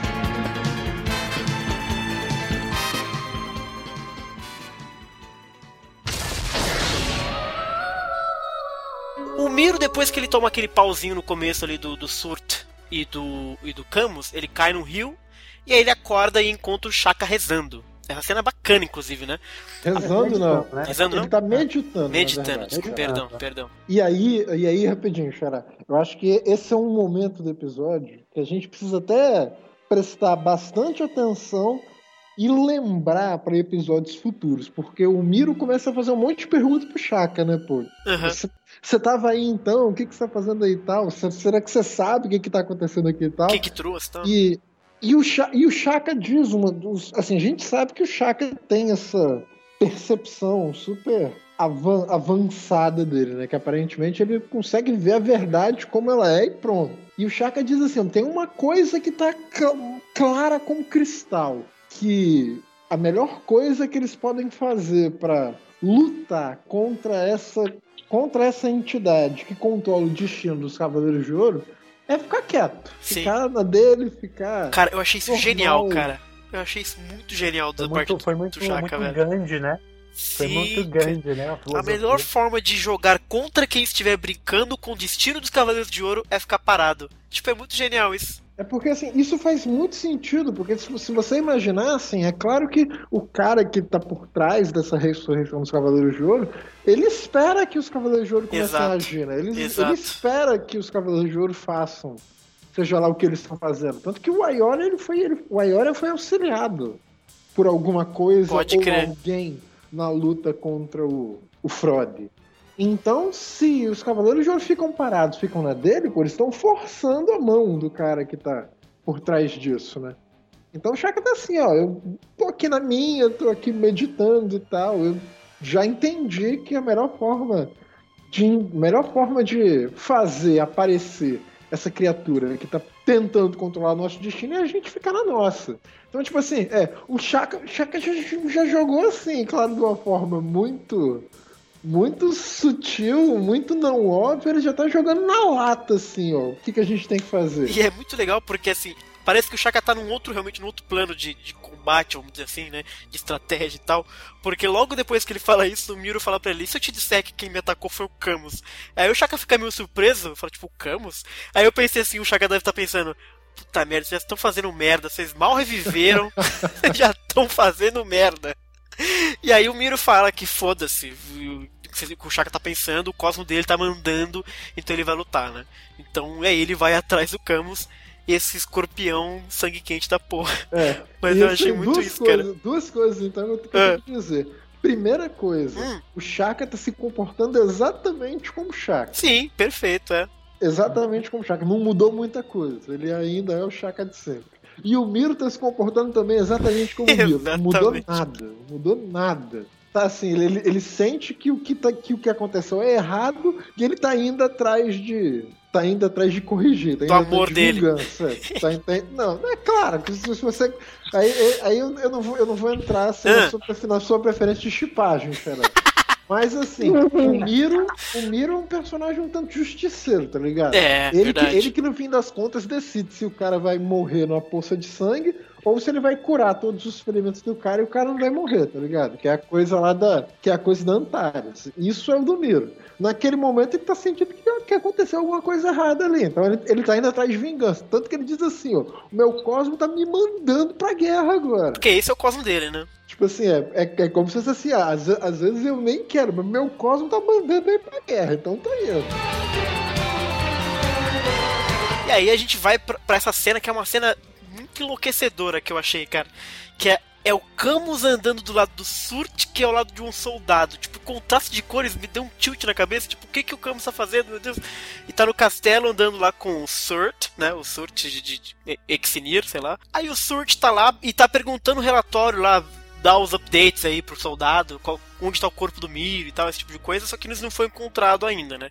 E aí aparece outro guerreiro deus encostado na parede, né? E cobra do Camus dizendo que ele não deu o golpe final no Miro, né? E. E, cara, o Camus ali na, naquela cena é muito alienígena, cara. É muito esquisito ele tá ali, é muito diferente. Eu, eu, eu gostei porque é diferente. O que eu desgostei vem depois, mas eu achei curioso, sabe? Uma armadura de ouro que ela é tão bonita do lado de dois caras, um que é branco, outro que é vermelho. Aliás, o visual dos dois cavaleiros de Guerreiros Deus eu achei muito legal. Esses dois primeiros, três primeiros de Soul of Gold eu achei horroroso. Esses dois eu achei super legal o visual dos dois. E aí ele se apresenta, né? O Switch diz é, pro cara não falar muita coisa e tal, etc. Que é o Sigmund, né? Né? Ele tá lá conversando com os dois e ele não, diz que não liga, que o Camus é amigo do Search. Eu falei, what the fuck? tipo, nesse momento me explodiu muito a cabeça, cara. E que não confia no Camus, né? E aí ele cai fora, mandando essa, mandou a real pra galera e foi embora. Aí o Surt, o Surt eu acho um personagem tão legal, cara. Ele pede desculpa, É, todo eu- normal, vamos, assim, vamos, tal, dar, né? deixa- vamos, vamos Ah. dar algumas informações, assim. Ah, Algumas informações mitológicas. Prime- Primeiro, surto, né? Hum. A gente- o, o, o, o Alan- já falou lá no começo que o Wakesner é, um- é uma espécie de cervo, assim. Esse, esse é um cervo que ele fica assim, lá, no, lá, em, Val, lá em Valhalla, assim, no alto do palácio. Ele morde, assim, as extremidades da, da Yggdrasil. Então, assim, do... Seja lá o que, o que ele morde da árvore o organismo dele destila aquilo que mordeu e pelos chifres deles, isso que é destilado derrama assim. Isso cai em uma das fontes da Yggdrasil que a gente falou nos episódios passados, que são três, e dessa fonte isso parte para vários rios assim, que são que assim que eles existem, existem em torno das moradas do, dos Aesir. Então esse esse o, o, oEixner, ele é importante nesse sentido, que ele de certa forma ele nutre esses rios que fazem parte da, da vida assim de de Asgard. E Surtur, como a gente falou também, é um gigante de fogo, ele é basicamente assim nas, nas Edas, tanto na, na Eda poética quanto na, quanto na Eda prosaica, ele é tido como esse gigante que vai acabar com tudo, que ele vai pôr fogo em tudo, que depois que ele põe fogo em tudo, tudo renasce. Ele tem uma mulher que não aparece muito, assim, aqui no, no em Santa Ceia, o Surtur ele não tem uma mulher, mas ele tem uma irmã que a gente vai ver daqui a pouco, mas assim faz sentido. E a mulher dele na mitologia, ela tem uma arma, assim, o Surt em todas as representações ele, ele aparece carregando uma arma de fogo. Mas quem é dona da arma na mitologia é a mulher dele. É uma espada de fogo chamada, chamada Leivaten. E se vocês forem ver na, no episódio, quando ele está enfrentando. Quando, quando ele lança aquele ataque de fogo dele lá contra o uhum. Miro, ele claramente está portando uma espada de fogo. É. é e do outro, lado, do outro lado a gente tem o, Sig, o Sigmund de Granir. Isso. É, Grani é esse que a gente falou também Isso. lá no começo é esse cavalo mitológico que teria, teria pertencido a um grande herói nórdico, que é o Sigurd, que é o Siegfried, se você quiser falar em alemão. Siegfried, que é o nome de um guerreiro-deus que aparece na, na era clássica, o, Sig, o Siegfried de Dub. Coincidentemente, né? Alpha, que coincidentemente é o irmão mais novo de Sigmund. Acho que é o Sigmund, mais velho, né? É, é. Não, Siegfried é o irmão mais novo do Sigmund. É mesmo? É, mais novo. Olha, mais eu não peguei isso aí não. E, e veja só, Sara, é, é. Sigmund na mitologia é o nome do pai do, do, do Sigurd, do Siegfried. Entendi. E, e, foi o Sigmund que deixou assim uma arma quebrada para ela ser reforjada depois e entregue ao filho. Uma arma chamada Gran, que é aquela lá que eu falei que também é, se chama Balmung. E se você for perceber, quando o, mais pra frente a gente vai falar nisso, quando o Sigmund vai lutar, ele também tá portando uma arma. Então aquilo lá provavelmente é a Gran mesmo. E como é legal isso, né, cara? O irmão do Siegfried, cara, eu achei. Puta negócio legal. Puta que pariu, velho. É, aparentemente o, o Sigmund ele odeia, assim. Ele Completamente. Tem um ódio cego e irrestrito a todo e qualquer cavaleiro de ouro. Exato. De Atena, né? O, o que ele tinha era uma desconfiança com o Camus, né? Porém, o Sult falou pro Camus que ele não era uma, coisa assim, né? Que era uma coisa que ele tinha ah, porque ele tinha perdido o irmão dele na guerra anterior contra os cavaleiros. Ele tinha uma é, raiva, ódio dos cavaleiros em geral. De, Atena, pode né? Foi uma coisa que o Sult falou. É. Então, assim, de repente, eu, eu, eu, eu, eu percebo, no geral, isso é uma coisa que eu acho curioso, eu achava que o Fafnir fosse o, o, guerreiro deus mais ardiloso e perigoso entre, uhum. os, entre os guerreiros deuses. Cara que se todo mundo ele fosse iludido pelo Andreas, o Fafnir era o cara mais consciente. Eu achava até então isso. Mas eu tô começando a achar que o Surt é o Oberith da história. Porque ele tá se usando da, da relação com o Camus, que a gente vai comentar daqui a pouco, né? E ao mesmo tempo ele né, já tá, de certa forma, manipulando ali. Sim. Eu nem sei. Porque, tipo, Pode o, ser. É difícil.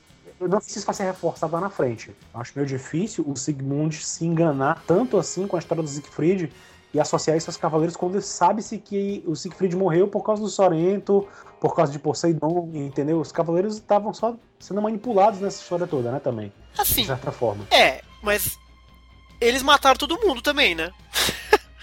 é, mataram algumas pessoas porque, enfim, né? Mas o Siegfried não foi um deles. Sim, então, mas de repente enfim. ele fica puto com tudo, né? De repente o Surt fala que é o Siegfried, mas acho que a raiva dele é por causa da galera, né? Eu preciso ver outro episódio para ter certeza de que esse, existe esse ódio projetado do Sigmund sobre os outros cavaleiros, sobre outros cavaleiros por causa do que aconteceu em Asgard. Eu preciso de outra coisa para me fortalecer. Ele não confia porque é natural, né? O cara, um cavaleiro de Atena tá lá, supostamente um invasor, e tá de repente ali dando um, de bonzinho, de amigo deles. É, é de desconfiar mesmo, entendeu? Então, assim, independente dele ser cavaleiro ou não. Agora, é, é, eu achei curioso porque lá na frente, quando o, o Camus e o Milo estão se enfrentando, o Sigmund podia ter muito bem chegado e quebrado todo mundo, o Camus, o Mili, não. Ele chegou e disse: sai para lá, Camus, que eu vou cuidar dele. Entendeu? Assim, eu não senti esse ódio tão generalizado assim, sabe?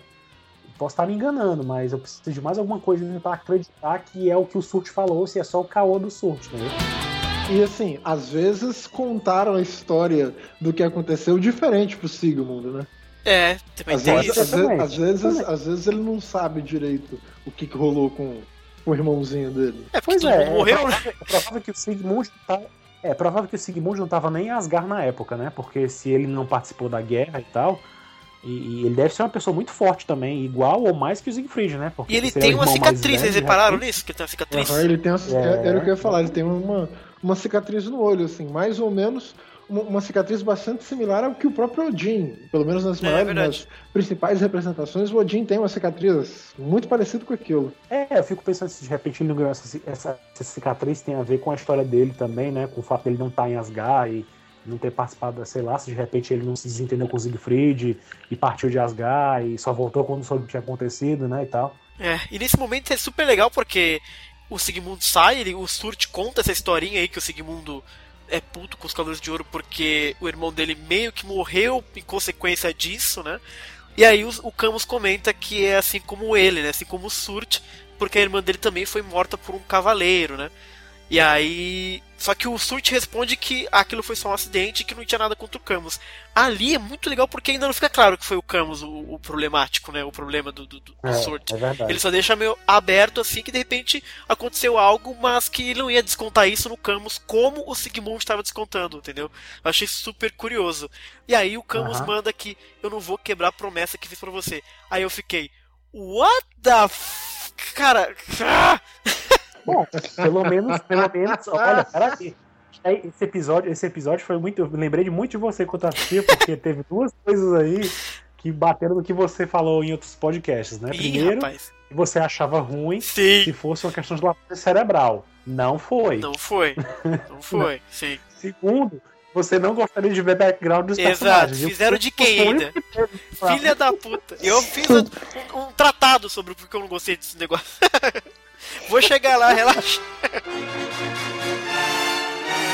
Eu tenho um problema com personagens que, tipo assim, o, cara te força a entender que os personagens é, ou eles são ultra fodas e não têm sentimento porque eles são ultra fodas, ou eles não são, ou eles, tipo, simplesmente uh, não demonstram emoções porque aconteceu alguma merda com eles e aí eles, tipo, são fechados pra vida. Eu tenho problema com esses dois tipos de personagens.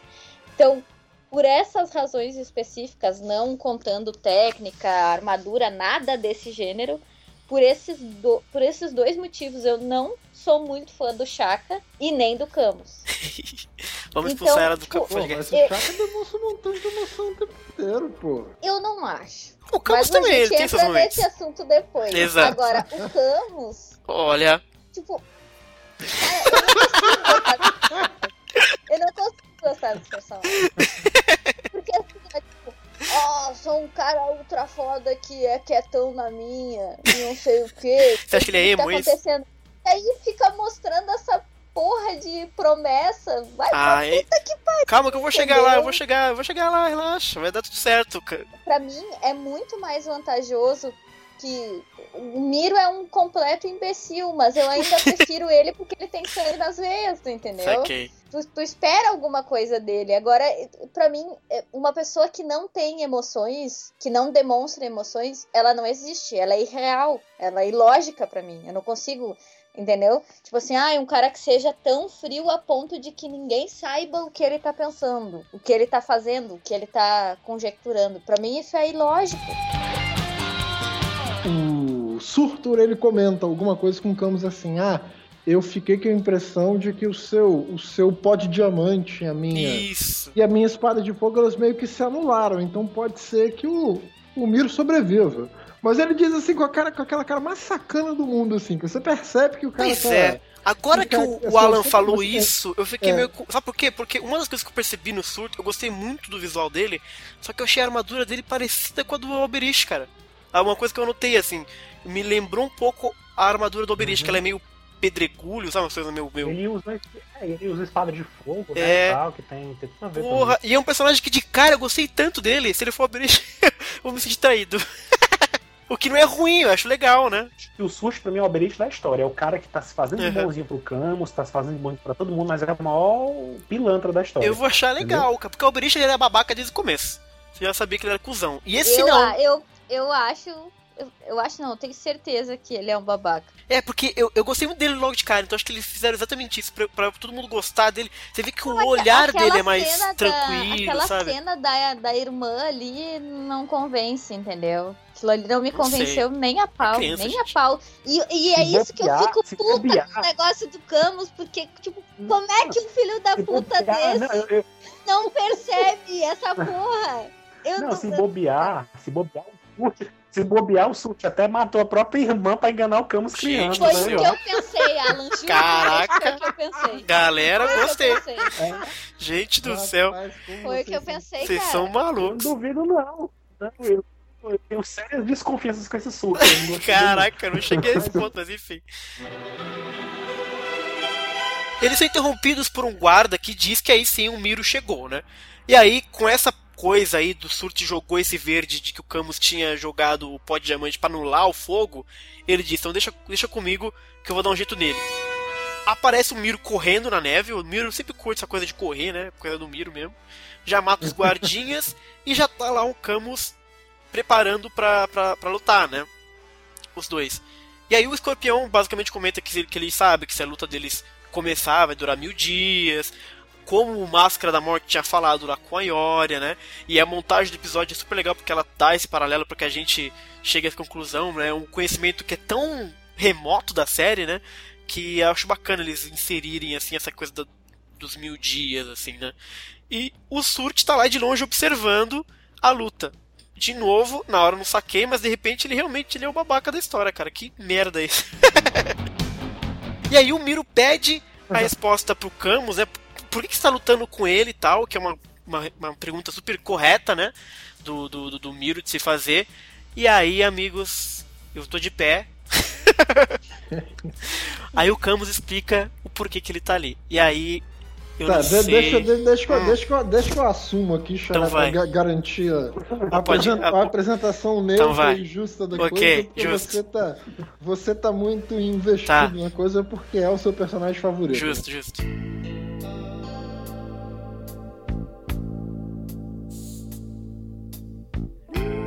Então o Camus ele explica Hum. pro, assim, é claro, na verdade ele fala muito pouco, né, que a gente mais vê É, a gente vê, ele que, não fala nada, do né? que o Camus fala, né? Aparentemente em algum lugar que a gente não sabe onde é, a gente não sabe se é Asgard, a gente não sabe se é na Sibéria, a gente não sabe se é, Na França. sei lá, num- nos Alpes suíços, em algum lugar onde faz muito frio assim.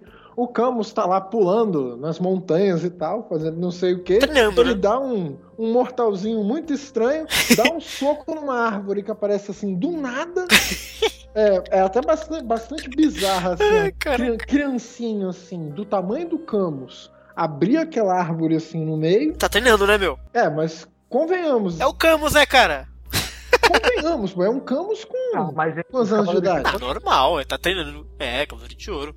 É, claro, mas assim, isso pelo, pelo menos tá mostrando pra gente que ele era tão precoce assim, por exemplo, quanto o Chaka. Chaka era o ultra precoce, né? O Camus, o Camus devia ter 9, 10 anos É, ali, sim. sei lá. E eu- é claro que vocês devem saber, assim, fazer, você fazer muito barulho, fazer muita bagunça num lugar propenso a avalanche, Ah. rola treta. Rola treta. Cai, assim, uma avalanche, o Camus, ele é engolido pela, pela, por aquela avalanche, e eu já, já fico pensando assim, poxa, ele já tá saindo no lucro, sobrevivendo aquilo.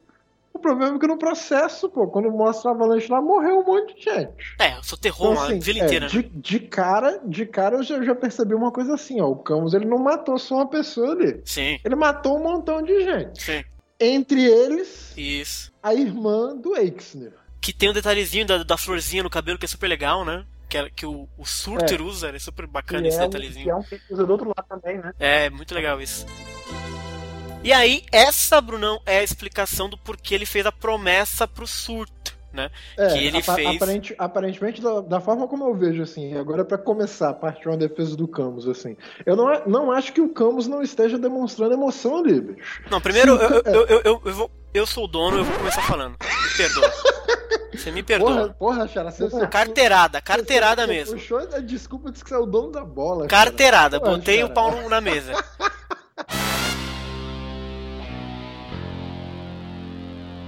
Porque assim, eu falei antes que eu não queria background de personagem. Eu falei, reclamei. Quem defendeu, você que financia essa merda. e me veio o background do Camus. E era tudo que eu temia. Porque assim, vamos, vamos, vamos voltar um pouquinho, tá? Porque assim, no clássico, o Camus faz o diabo a quatro pro Yoga se desapegar da mãe dele, né? Vai lá, fala, faz o cacete no, no navio dela, porque aquilo tornava ele vulnerável, porque aquilo fazia que ele era fraco, e enchia o saco dele por causa disso. Fez o navio sumir, fez o Yoga sofrer que é um demônio. Foda pra cacete, né? Pra mim, disso, eu tiro que é o seguinte, o Camus, pra ele ter essa coisa do ah, você precisa se desapegar pra você ser um cara forte, de repente ele tem isso por uma experiência própria, não sei qual, mas enfim, de alguma forma ele, ele É, absorveu esse é. conhecimento, né? Então, de repente, alguma coisa terrível aconteceu na vida do Camus, e ele precisou entender que ele precisava superar aquilo pra ser um cavaleiro de let it go, sabe essa coisa? Pra deixar aquilo pra trás e pode ser um cavaleiro de ouro de poderoso como ele é. E tentou passar isso pro Yoga. Ok, faz sentido. Então, quando você vem pra Soul of Gold, não faz o menor sentido ele reviver em Soul of Gold e ter um puta de um passado que prende ele e deixa ele completamente vulnerável, porque ele vira a bitch do surto. Concordo. Porra! Você tá E de sacanagem comigo. E ainda acrescento que se ele fosse realmente um personagem racional, como querem que, que, que a gente engula, ele não se apegaria a promessa porcaria nenhuma. Não só pelas razões que o Mazei apresentou, mas porque, tipo, não, não, isso não é lógico, cara. Tipo, o cara vai se matar porque ele tem uma promessa. Tipo, outro personagem eu até? É aceitaria. Agora o Camo não faz o menor sentido, cara. Incoerente com ele mesmo. Eu Pois é. discordo Tem totalmente. duas coisas que consideram assim. Primeiro, essa questão de ah, o Camus superar e tal. Beleza, vamos olhar para o lado do Camus é, voltando à vida, de, de uma vida que ele passou o tempo todo, como o Bruno falou aí, é, superando alguma coisa que aconteceu no passado dele, ignorando essa emoção toda e etc e tal, e foi uma coisa que ele tentou passar pro Yoga isso, né? Essa frieza de sentimentos, né? Aham. deixar as emoções de lado. Quando ele mesmo não fez isso, quando se envolveu com o yoga, tentou Sim. salvar o yoga e tudo mais, Sim. é uma coisa contraditória desde o clássico, então não é Sim, uma coisa sim. que me surpreendeu tanto, essa questão da, dele com a promessa. E, tem a- e, e- e- isso impacta também no fato dele de repente voltar numa nova vida, justamente em Asgard, e justamente encontrar aquele amigo dele do passado, entendeu? Então, assim, foi uma coisa meio Cam, Yoga e Isaac. É, Foi uma coisa muito assim. Do nada, aquilo disparou um monte de sentimentos dele. O Yoga chegou, quando enfrentou o Isaac, chegou ao ponto de dizer: Não, eu entrego a minha vida a você. Entendeu? Sim, porque Faça o Yoga era quiser, assim, porque não aprendeu nada o Yoga. como isso acontece, entendeu? Mas pensando. Isso é uma coisa que, que- que não me foi tão estranho. Segundo elemento, peraí, a primeira parte foi essa questão, olhando pelo lado do Camus, defendendo essa questão da emotividade, da, emoção dele e tudo mais, e a relação com a promessa. A segunda questão é, o Camus, ele tenta dar algumas pistas, ele tanto não, não matou o Milo, né, como o Sigmund desconfiou, e como o Surge também eu entender que tinha sacado também, né, é, é, que ele não fez de propósito para matar o, o Milo, né, não deu tudo de si para matar o Milo, como também quando o Camus está enfrentando o Milo, ele chega a entender a fraqueza do Milo e tal, e eu acho que ele não se aproveitou disso, né? Do fato de ele estar machucado na luta anterior e tal. E também tem a questão dele estar tentando contar alguma coisa pro Milo. Ele, ele meio que se infiltrou entre os guerreiros deuses e começou a descobrir o que está acontecendo. Ele até disse que logo vocês nunca vão conseguir chegar perto da Yggdrasil, mas ele não consegue falar o porquê, entendeu? Então, assim, eu acho que ele não tá simplesmente se entregando a uma promessa, não. Eu acho que ele tá se aproveitando disso também Aham. para tentar descobrir alguma coisa. Então, eu acho que aí são, foi essa. São duas. Entendi, entendi. É que aí são duas incoerências. Porque se ele se entregou pra promessa, Uhum. merda. Agora, se ele for um espião, também eu não consigo imaginar o Camus espião, entendeu? Dedicado a essa uma tarefa tão é, específica, assim. Porque o Camus nunca foi um cara fácil de você ler, né? Mas, tipo. Foi basicamente o que aconteceu na saga de Hades. Eles todos se fizeram de vilões pra disseram que ia matar a Atena, Sim, pra ir a Atena. Mas foi algo a- que ele seguiu o Saga, entendeu? Não foi algo que ele deliberadamente fez. Ele fez porque o Saga é uma boa ideia que o Saga teve, entendeu? Não é algo que o Camus bolou e começou a fazer. Se o Saga fizesse isso, se infiltrasse, por exemplo, se o Saga se infiltrasse entre eles, faria todo sentido, de fato. Agora o Camus, o Camus é um cara muito alheio, ele é muito. Deixa o Cavaleiro de Bronze passar, você não sabe muito bem qual é a dele. Essa ideia, essa ideia da saga de Hades, por exemplo, foi uma coisa que partiu do Xion pra começar, né? Uhum. Ele, quando, quando, os cavaleiros se levantaram, foi ele que Exato. propôs a, a Boa. farsa, né? Então, assim, é uma coisa que todos eles. Mas ele aceitou, entendeu? Ele poderia ele muito bem aceita, ter é o aceitado Xion, e né, voltado cara? pra cova, né? Xion, né? Entendeu? Como é que você diz não pro Xion? É, enfim. Então Máscara falou sempre Xion. também. Não, por isso que eu tô fazendo defesa do Camus nesse sentido. Eu acho que tanto pode fazer sentido essa questão dele ter se entregue à promessa, como também pode fazer sentido ele estar simplesmente usando da promessa como um uma desculpa pra tentar dar uma volta naquele cara que tá dando a volta em todo mundo, que é o Surte, entendeu? Então pode ser isso Talvez, aí também. talvez, pode ser, de pode repente ser. Uma, uma boa surpresa lá na frente. Eu só acho que eu só acho que as duas ideias são boas, na verdade. A ideia de ter um espião dentro e a ideia de ter um passado ruim que de repente precisa ter uma promessa não é ruim. Eu acho legal, até porque a historinha do Surtur é legal. Ele é um personagem bacana também. Eu só acho que não tem nada a ver o seu Camus esse personagem. Tinha que ser não sei se teria um outro de repente. Ah, não- ah, não, Máscara, de repente. Mas o Camus não tem nada a ver, velho. Acho que tem tudo a ver. Tem nada a ver, Bruno. Quer ver? Eu também agora de- deixa, deixa, eu, fa- deixa Vai. eu fazer agora Levanta, a, minha- levanta. a minha defesa do campo.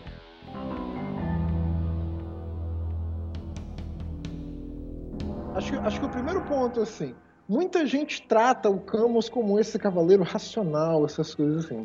As pessoas quando fazem Uhum. esse, esse tratamento do Camus assim, como uma pessoa racional, etc, etc, pensa já no Camus adulto, já vestindo armadura de ouro lá e tal. Não necessariamente ele como criança era dessa forma. Sim, foi o que eu E até, aliás, é, se, você, se, você- se vocês forem pensar na infância de vocês, acho que a gente era muito mais estúpido, a gente era muito mais é, impulsivo do que racional.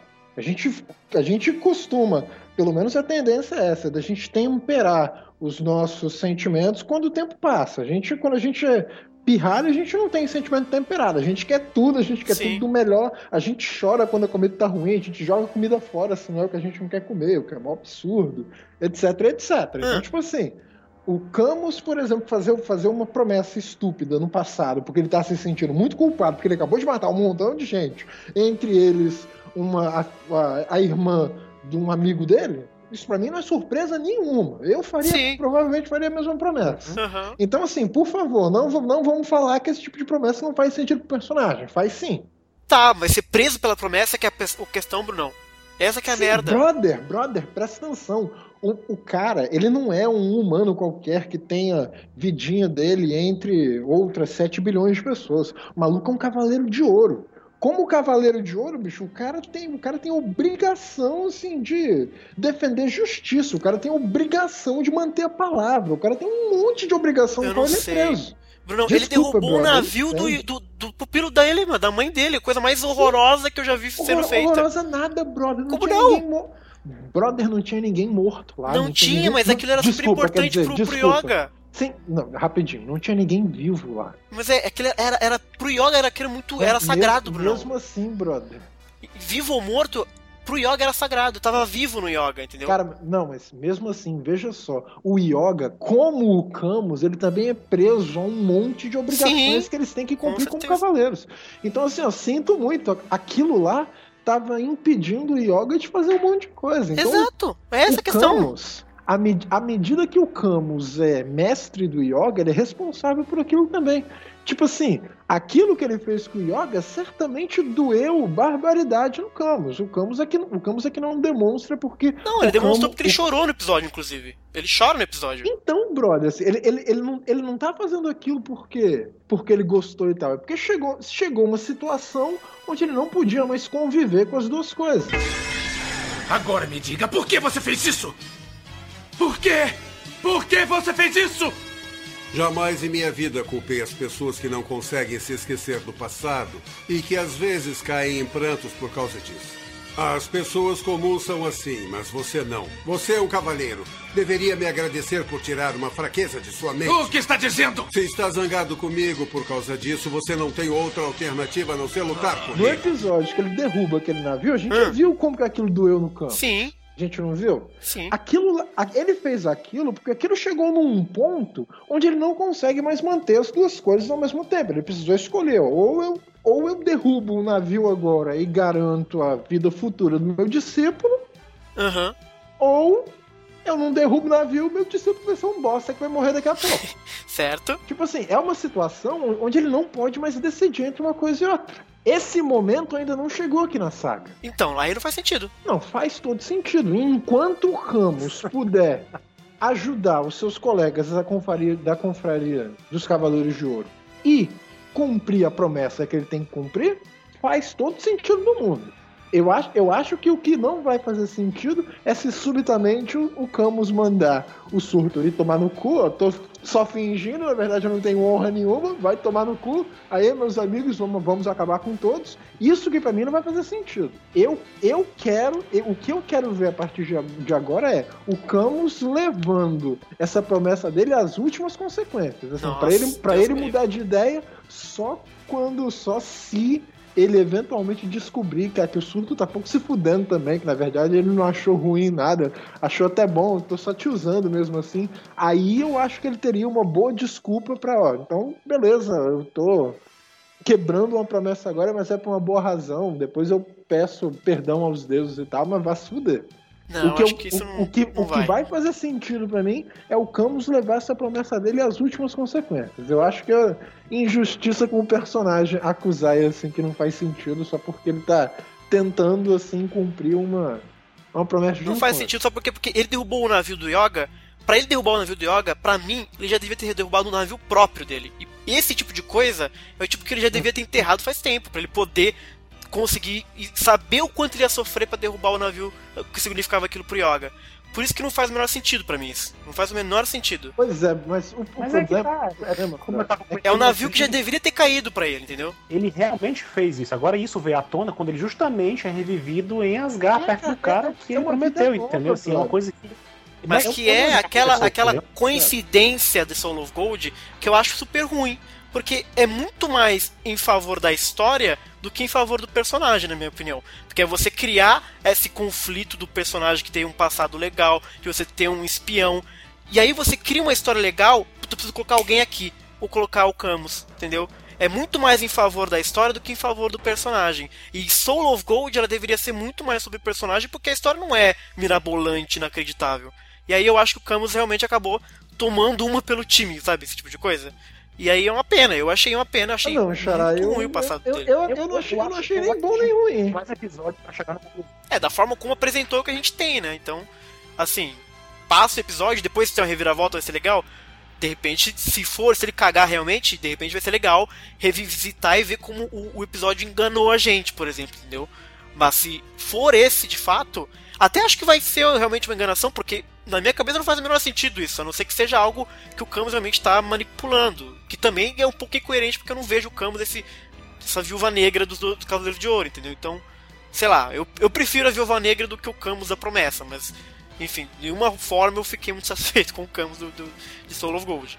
E aí, vamos, vamos que vamos. Eu não achei, não, pra ser bastante honesto, eu não, eu não achei nem bom nem ruim, Xará. Eu quero ver mais, assim. Aham. Eu, eu, eu, vou, eu, vou, ficar meio, eu vou ficar meio bolado se, o- se o Camus simplesmente jogar essa, essa tal de promessa pro alto. Se for assim, só uma por invenção. Eu quero ver ele levando isso às, às últimas consequências mesmo. Eu, eu, quer, eu quero ver ele chegar num momento, assim, onde ele vai ter que decidir entre manter a promessa dele ou manter a ligação dele com a, confra, com a confraria de ouro. Sabe por quê? Porque, Cara, porque até agora o momento dessa decisão não apareceu. Tanto que ele, por exemplo, ele já, já deu uma ajudada lá no Yoga no começo, no, no Miro no começo. Sim. Ele já tá tentando.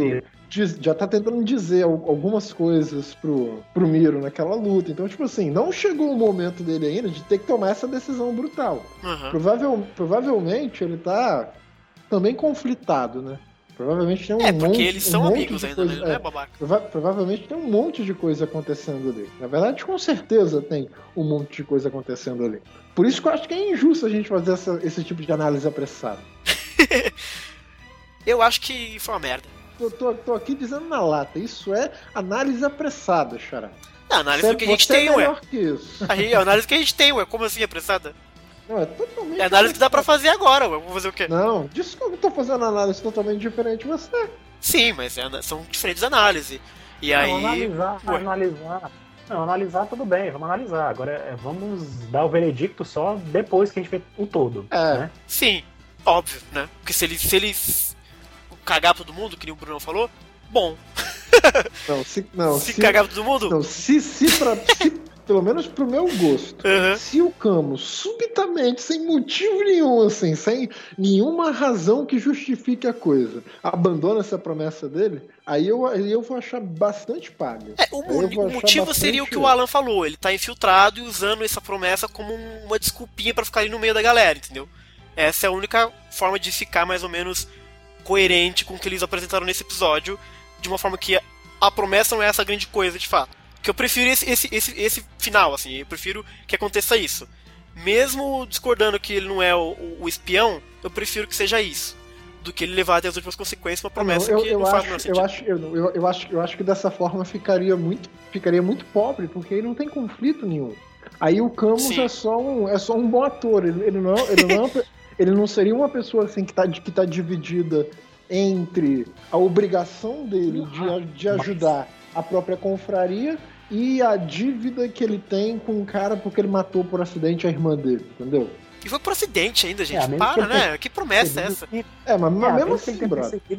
É, coisa, Ah, não, essa promessa tá com nada. é, mesmo que ele tenha percebido que não eram essas coisas todas, né? Então, enfim. Não quer ver? Te- Teve, teve uma coisa nessa luta que eu não gostei muito. Porque, tipo assim, eles rolam aquele quebra-pau lá, aquela animação, animação, meu Deus do céu, como é ruim, como é Cara, ruim. como tá é ruim, tá ruim, tá ruim. E, e é tipo assim, é, É, No- por causa daquela, daquela primeira daquela primeira troca, daquela primeira troca de golpes, logo no começo do episódio, o, a espada de fogo lá e o pó de diamante, que não foi assim tão ruim em termos de animação, eu até pensei assim, pô, é, acho que pode, pode rolar uma luta maneira, pode rolar uma Começou a melhorar, né? Pode rolar uma coisa um pouquinho melhor do que a gente viu. Até porque pô, o dublador do Camus mandou bem pra caramba quando ele tá usando o pó de diamante lá, Sim. pô, gritaço, potentaço, assim, Uhum. porque assim, porra, vai ser sinistra porrada. Só que aí chega, pô, o Camus do lado soltando, a- soltando ó, soquinho com a rajadinha azul. O Miro do outro lado, a rajadinha vermelha, assim, que negócio é esse? Aí depois os caras, os caras se dão um pseudo abraço lá com a mão, começa a quebrar o chão, Terrível, assim, cara. né? É, né, é, os caras pra- praticamente estão se beijando ali, é verdade? Tensão tipo sexual. assim, o, o chão começa a quebrar, mas a, cama, a câmera, assim, ela tá tão próxima do chão que a gente não vê porra nenhuma. Uma desculpa É tipo assim, visual não, ótima, é- né, cara? Não, é, é uma clara, clara, clara, clara, clara técnica pra, Aham. pra economizar grana com, com o animador. É assim, é claro como água. Quem é, quem é fã de Evangelion lembra, vai reconhecer isso de cara. Aí depois, assim, o, o, o Camus entra na posição da execução Aurora. E rola uma execução Aurora contra. Chinfrim, hein? Rola uma execução Aurora contra Agulha Escarlate. Desde quando, gente? Que absurdo. Aí beleza. A Light beleza, nem o- faz o, poderzinho. Camo- o- o Camus comenta que o Miro ele tava ó, com o esse seu corpo, nessa sua condição, você não vai conseguir me vencer e tal. E o Miro vai com aquele papo assim, ah, com um poder, do, o poder da superação e do não sei o que, eu vou superar e vou te vencer. Assim, não é o que rola, assim, aparentemente rola um empate. O Camus, assim, é uma parte que me incomodou muito. O, Camus fala assim, ah, esse, esse ferimento, ele fala assim, esse ferimento. Aí eu olho assim pro Miro, a única coisa estranha que ele tem é aquela marca É. de. a marca do. Ele Cadê tá o maldito né? ferimento? É, pois é. Cadê o maldito ferimento, seu cão? Então, tipo assim, já, já fiquei assim, muito incomodado que assim, o, fe- o ferimento ele não estava visualmente presente na coisa. A gente, se a gente quisesse ser muito bonzinho com o Sensei, a gente pode, assim, muito bonzinho, mas ser, ser bonzinho, bonzinho até demais, assim, é ruim ser bonzinho assim com os outros. A gente pode imaginar que o ferimento tava escondido atrás da armadura, mas é puta mentira. Puta a armadura mentira. teria que proteger. Então, assim, o ferimento tinha que estar visível. Tinha que estar sangrando. Tinha, tinha que ter alguma coisa que indicasse pra Sim. gente que ele tava ferido. E não tinha. Isso me, isso me incomodou brutalmente. É, realmente. Me Isso é incomodou muito, ficou muito ruim. mesmo. Toda Muito essa, essa cena foi. É, assim, a, a- a animação palha, desde o começo, desde o começo eu tolerei, porque, pô, eu sou fã de Evangelho, Evangelho tem uns pedaços de animação que é nojento. Então, tipo assim, ah, tolerei numa boa, eu tô feliz com o roteiro e tal, tô me divertindo assim, mas isso me incomodou brutalmente. Aí, beleza. A cena então avança, o Sigmund, ele, ó, tô- vou acabar com essa sua brincadeira aqui, Camus, porque tu não tá lutando a sério. Ele aparece lá com o espadão dele, ó, eu vou lutar contra você agora. A es- espada dele começa, a- começa a crescer, assim, começa um pedaço caixa-moça, ela, ela vira mais ou menos assim, seria um, um híbrido de espada com chicote, sei lá, uma coisa enorme assim. E quando ele vai tentar atacar assim, o, o Surtur, ele, ao mesmo tempo ele tá lá assistindo no alto assim, ah, pô, que, que falta Chato. de elegância, né? Que, Que falta chato. de elegância É. você intervir numa luta assim. Por- e eu, e eu acho que ele fez esse comentário assim, fala que chato, é, alguma coisa assim. boring. Acho que é Porque eu, eu, acho, eu acho que o, o Surtur ele quer ver se o Camus vai, Hum, vai chegar nesse extremo, tá ligado? Se ele vai cumprir mesmo a promessa dele. O, o, o, o Surtur ele sabe que o Camus ele tá numa, numa situação de conflito, tá ligado? Mas o, o cara lá intervém e então explode aquela uma armadilha, sei lá o que Uma que armadilha, gente. O Miro caiu É. numa armadilha de É. fogo. Quando foi que. Quando que. Quando que o negócio plantou aquilo, né? E o. Ah, eu- eu achei mó- antes, né? Isso eu, é eu, isso, achei, eu achei mó barato que o, o Sigmund ele fez assim, pô, eu não gosto desses, desses Exato. É, eu E aí, curti. de novo, nesse, Ah. nesse momento, por causa da armadilha, eu, eu lembro do, do Alberich. É. O Alberich também era todo ardiloso nesse tipo de, mon- de montar armadilha, de pegar o outro numa, numa cilada e enfraquecer, pra depois pegar É, cara Eu acho que o Alan matou a pau nessa aí, viu, cara? Acho que esse Switch é o babaca da história, cara. Ele realmente. Porque na verdade ele, ele até mostra. Ele, ele tá lá observando pela janelinha, né? E ele fala pro soldado pegar ele, como se o soldado. O soldado ativasse a armadilha de Uhum. fogo, né? Foi- Isso foi muito claro. E aí o Miro fica lá todo chateado no foguinho. Aí beleza, não. E mais, e mais, Xará. Depois que ele pega o Miro, o Miro na armadilha, ele chega assim, ó, vai lá, diz pro André Sim. que eu derrotei o cara. Roubou o kill Assim, dele, velho. O cara, o cara tá que... É, o cara roubou, roubou ele o trouxe, maluco. Babaca. Não, tá faltando essa, essa questão, assim, é, é- né, é- não é possível que o Camus fique impassível a tudo que tá acontecendo no, no comportamento do Surge, entendeu? Sim. Então, assim, por isso que eu acho que vai ter uma virada lá na frente, alguma coisa que vai complementar o que tá acontecendo com o Camus, entendeu? E aí, amigos?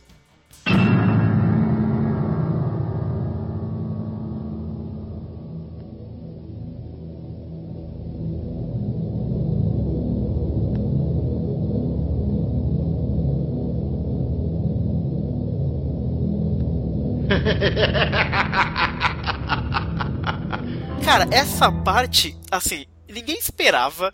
Aí tá o fogo, aí chamou atenção. O soldado chamou atenção. Não, mas peraí, tem uma coisa ali. Aí quando a câmera começa a aparecer no fogo, assim, a silhueta começa a aparecer, eu juro que eu colei. Quando eu comecei a ver que era, que era o, o- a armadura de gêmeos, que dá pra você ver na silhueta do fogo, assim, eu falei, não acredito que vai ser o Saga. Eu comecei a levantar, aí o Miro tava sentado e a câmera começou a subir. Eu falei, que aparição inacreditável, porque ninguém esperava o Saga, cara. É, e Foi bonito, o né? melhor personagem de Sensei. Caralho, Eu bati ó, palma. velho, eu bati palma também, bati palma, falei, Olha, olha, não vi uma cena boa assim fazia tempo, é, eu viu, mano? achei muito Olha, o cara não-. O cara não precisa falar. Ele só, ele, só ele aparecer já tá ótimo. Caralho, velho. Não, ele tá com uma expressão olhando pro Miro, a sobrancelha toda arqueada pra dentro, assim, olhando tipo puto, assim. Eu falei, que isso, Saga? Que bizarro, cara. Cara, foi muito foda o Saga aparecendo, então de parabéns. E o pior, que- o pior e, o- e uma maneira que, tipo assim, pô, o Saga caminha dentro daquele fogo e tá um pouco se fudendo, né? Nada, exato. Assim, ó, isso aqui não cheira, não fede, não cheira. Ele dá uma olhada pro Miro assim, ó, como, como é que você pode ter caído num truque tão idiota assim, tá ligado? É, é tipo assim, é, é, é, como, é como se fosse o, do, o Doku falando com o, O Aldebaran. com o Aldebaran, mas sem, Sem falar. sem, o, sem o senso de humor E só do olhando. Doku e só olhando, tipo assim, ó, pô, Caraca! Que olhar é aquele, velho? que merda é essa assim, tá fazendo a gente pagar vergonha aqui? Exato. Cara, que, que aparição, hein, do Saga. Porque, é assim, essa coisa do Chaka eu acho um pouco... Olha, Nicole, essa Get, pô! Pô! E como não ser Get? É, eu nem sou saguete, hein, cara, mas esse realmente... Favor, né, Puta gente? que pariu, velho. Olha, fiquei arrepiado. Tem, Por- uma, tem, uma, Ah. tem uma parada que eu quero observar, assim, mais um, mais um pequeno detalhe. Diga. A gente, a gente falou, assim, um pouco atrás no podcast que era, que era pra gente prestar atenção no nas coisas que o Chaka falou. Porque aparentemente o Chaka ele já tinha manjado Paranauê. de alguma coisa, de algum, de algum Paranauê lá. E tipo assim, é, tem, tem um pequeno momento assim, quando a luta do Camus e do Miro tá pra começar, a cena corta rapidinho pro Chaka olhando, olhando assim Sim. pro alto, porque ele tá aparentemente numa caverna, Aham.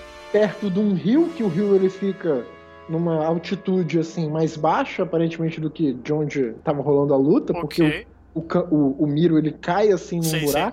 Então ele tá subitamente olhando pra cima, como se ele estivesse vendo lá a luta que tava rolando. Aham. Isso assim, isso antes de todos os antes de todos os Cavaleiros de Ouro terem, terem percebido que tá rolando um pau entre dois Cavaleiros de Ouro. Então, tipo assim, o Shaka ele tá observando assim, de longe o que tá acontecendo. E, e a julgar, por exemplo, do que a gente viu na primeira fase do, da saga de Hades, não seria muita surpresa se, pô, se o pau começar a, a escalar, escalar e ficar uma coisa assim sinistra, não ficaria surpreso se o, se o Chaka fosse intervir de lá onde ele tá. Olha, já pensou? Isso seria legal, bem sa- Chaka então, a mesmo. gente, então a gente tá com uma cena da seguinte forma: a gente tem o, o Sigmund, o Eisner e o Camus de um lado, Aham. a gente tem o Saga assim. Sozinho, né? Porque o Miro já foi, né? A gente, a gente- a gente tem o Saga inteiro pronto, pronto pra porrada. Sim. E a gente tem o Miro que tá mais ou menos baleado. E a gente tem o, o Chaka assistindo. De prontidão. É, e aparentemente, no próximo episódio, a julgar pelo título, vai rolar a reunião de, dos sete guerreiros deuses. Isso. Então, tipo assim, ó, a parada vai começar a escalar em termos de intensidade agora. Exato. E ima- imagina, Xará, imagina, Nicole, imagina, Alan, assim, a, a, a parada sinistra que pode rolar em termos de porrada. A gente, a gente talve- talvez a gente possa ver os dois cavaleiros de ouro mais fortes, assim. Ro- Rola, rola uma disputa clássica, uma discussão clássica entre o fandom de Sensei sobre quem é mais forte, se é o Saga Não, ou o existe Chaka. discussão, não. Existe discussão. Não, na não verdade, existe na verdade, não, na verdade eu, vou, eu vou falar que não existe discussão porque o Chaka é o mais forte. Não, é o Pronto. Saga. Ah, guerra de mil Tá, dias agora a, no a gente- podcast. A gente, a gente tira um dia então pra conversar sobre isso. Mas tipo O que, assim, que tá escrito, o que, que tá escrito na sinopse do Ih, isso foi polêmico mesmo, cara. Tá escrito na sinopse do Mano. próximo episódio. O que, que não, mas e, da- e daí? E daí que tá escrito? O, o, que- o, Não, não. Nicole, Turn down for what? Nic- não, mas, mas- mas vamos lá então. O que, que tá escrito em todos os outros episódios? meu Deus. Tá O difícil, que, que cara. tá escrito em todos os outros? Quem, quem foi Ó, o Cavaleiro de Ouro isso, que quebrou o Saga, o Shuri e o Camus na porrada? Quer saber disso? Ninguém quer saber disso. O Saga matou a Saori. O Saga matou a Saori. Mas enfim, o que, eu- tô- tentando fazer vocês perceberem é, que o é o seguinte: É. pra além dessa conversa, a gente pode ver o Saga e o Shaka lutando juntos ao mesmo mesmo- tempo contra sim. um galerão assim. Então eu, eu imagino o seguinte: o que, o que, que vai ser necessário pra poder tornar a luta parelha? Os sete guerreiros deuses, no mínimo. Não, eu tô achando que o Chaka só vai se mover e entrar nessa batalha quando acontecer a grande revelação da verdadeira ameaça Boa. da Yggdrasil. Sim. O que que tá Uhum. por trás da Yggdrasil, entendeu? Quando isso acontecer, é quando o Chaka vai fazer alguma coisa, entendeu? Vai interceder. É bem a E cara eu, assim, dele. ainda tô. é, ainda tô esperando uma grande revelação, assim. Eu espero que seja algo assim que seja muito ameaçador mesmo, entendeu? De repente, o próprio estouro do Ragnarok de verdade, né? Ah, pode Assim, crer. de repente pode ser aquela coisa que vai fazer ele, entendeu? Interceder e dizer parem. Até quando você quer mandar e mudar minha vida? Guerreiros deuses, Cavaleiros de Ouro vão parar, que a ameaça aqui é Olha! todos nós, entendeu? É bem, Cara Eu dele tô achando mesmo. que vai ser isso. É, e eu ainda tô torcendo muito pra que a gente veja o Canon junto com, What? com ele, assim. Eu, eu- eu tô apostando na história das almas perdidas, entendeu? Entendi. Que a gente viu no final da saga do, do, de Hades Inferno, né? No Muro das Lamentações. E quando o Canon luta com o Radamantes e que ele dá a vida, né? Pra, pra destruir o Radamantes, a alma dele se junta com a alma do, do Saga na- no muro, né? Então, assim, eu acho que a gente vai ver uma. Eu, eu espero, tô apostando nisso, que vai ter uma- um momento assim É, dupla uma- personalidade, mas que um outro e tal, acho que vai ser uma coisa do tipo. E se for o Canon que apareceu e não, Não, era, Saga? era, era isso que eu ia perguntar, assim, porque eu- eu- a minha, minha memória quanto a essa cena final não tá muito clara. Ah, Chamam o Saga naquela cena pelo nome? sim. Sim, saga Ah. de gêmeos. Mas até aí os são, são gêmeos, pô. Não, mas, Mas é, eles mas é são porque, tipo gêmeos, assim, mas é. o, mas é porque, tipo assim, o Miro, ele encheu o canão de É, buraco, né? sim, tá. Então, tipo assim, o Miro, ele saberia distinguir os dois. Não sei, Então, viu? eu, eu, eu, eu não confio tanto assim que o Miro iria confundir os dois. Então, se o Miro, né? se o Miro chamou o Saga lá pelo nome, então provavelmente é o Saga. Acho que se, se não É que tivesse são chamado vários- pelo nome, se São não tivesse várias vozes, né? Que São falam, duas, né? assim, É que eu acho que o Camus e o, e, o, então. e, o, e o- e o Miro falam ao mesmo tempo, Saga de gêmeos. É, então eu acho que eu acho que é, acho que é o Saga mesmo. Não, É. tem, não tem muita chance de ser o Canon. Mas eu tô junto do Alança, eu quero ver muito Canon. É, eu acho. É, se o Canon aparecer, vai ser também num momento específico, entendeu? Vai ter algum momento em que de repente é, o Saga. Das duas, um. Ou o Canon assume, assume a parte descontrolada da coisa e no momento mais de fúria do Saga, o Canon é que aparece. Ou então, quando o Saga estiver perdendo o controle, o Canon dá uma segurada. Eu não sei. Sei A que- minha, a, minha, a minha percepção é que Canon e Saga vão meio que se complementar ali, entendeu? É, e como disseram no Sensei Forever sobre essa aparição do Saga, que foi do caralho, muito engraçado, cara. Bom, quem brincou, brincou. quem não brincou, agora o bicho pegou, né? Já, já deu, já era. E aí acaba o episódio, senhores, com esse personagem inacreditável na tela.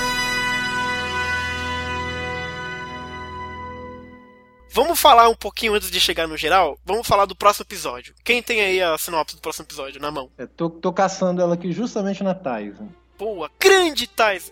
Até pra, pra, até pra fazer um, O Merchan. um, um merchan aqui da, da página do Alan, que ela tem muita coisa mesmo. Ah, por favor, apreciem o trabalho do cara, que ele é muito legal. Tá aqui, ó. Sinopse do quarto episódio. Hum. Reúnam-se, Hum. sete guerreiros deuses. Ok. Quando o destino de Milo estava prestes a se acabar, devido à estratégia ard- ardilosa de Olha lá, Sur, ardilosa. aqui de novo eu, eu chamo a atenção pela Hum. escolha das palavras. Tem duas palavras aqui que são fundamentais, Hum. que é destino Boa. que a gente já falou assim lá no, no começo das nossas conversas sobre, sobre Soul of Gold, como essa coisa de destino é importante e como que tem personagens na mitologia nórdica que são muito associadas ao destino Aham.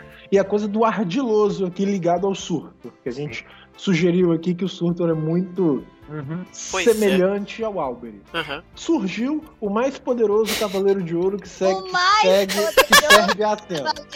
Contenham-se, contenham! Assim, não, não. O mais poderoso cavaleiro de, cavaleiro de ouro que serve a Atena, segundo o cara que escreveu esse, esse, esse roteiro.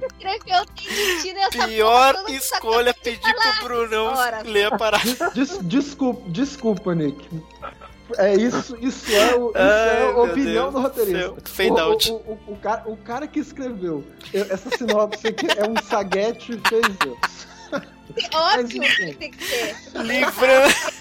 Livrando-se Então- então da restrição. Li- Livrando-se da restrição de Milo. Aqui, gente, eu confesso que eu fico. Hum, Eu fico meio bolado. pois é. Porque, tipo assim, restrição Hum. é o nome de uma manobra do Milo, na Sim. verdade. É. Então, assim, por que diabos o Milo ia usar restrição no Shag? Não, no não, Saga? ele não vai usar. É, ué, Eu acho que Ah. quer, ele quer conter o- pra proteger o Camus, né? Assim, nossa, que loucura, eu não tinha pensado Né? nisso.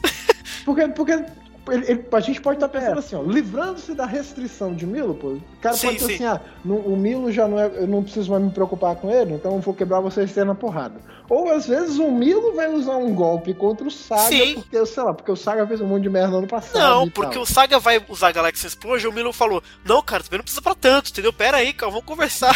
vai ser tipo É, isso. Então, tipo assim, tá, tá meio, tá meio no ar É, também qual, qual que vai ser a só. reação do Milo com o Saga. Uhum. Muito por causa da escolha dessa palavra aqui. Parece Interessante, muito, muito cuidadosamente escolhido, né? Quando, quando eu traduzo essa palavra, ela é originalmente ela é Seishi, né? A palavra lá que tá lá na, na- na- Uhum. no texto original, né?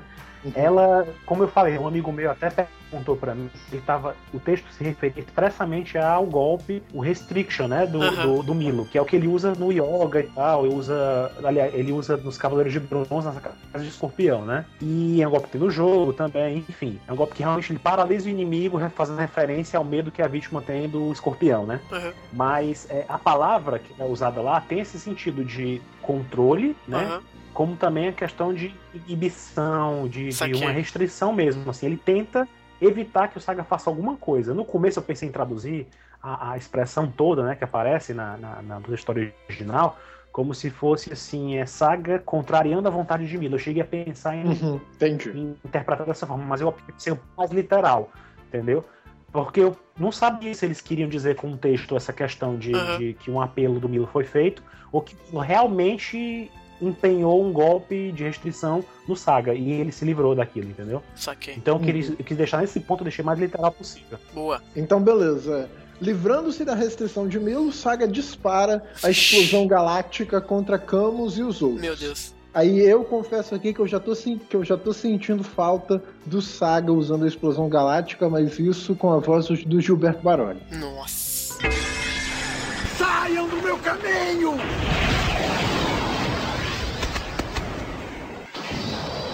Explosão galáctica! Ser Então, beleza. Enquanto isso, Máscara da Morte. Posso dizer uma se- coisinha rapidinho antes, Bruno, Ah, do você Vai em seguir? frente. Espero que o Camus morra. Pode seguir.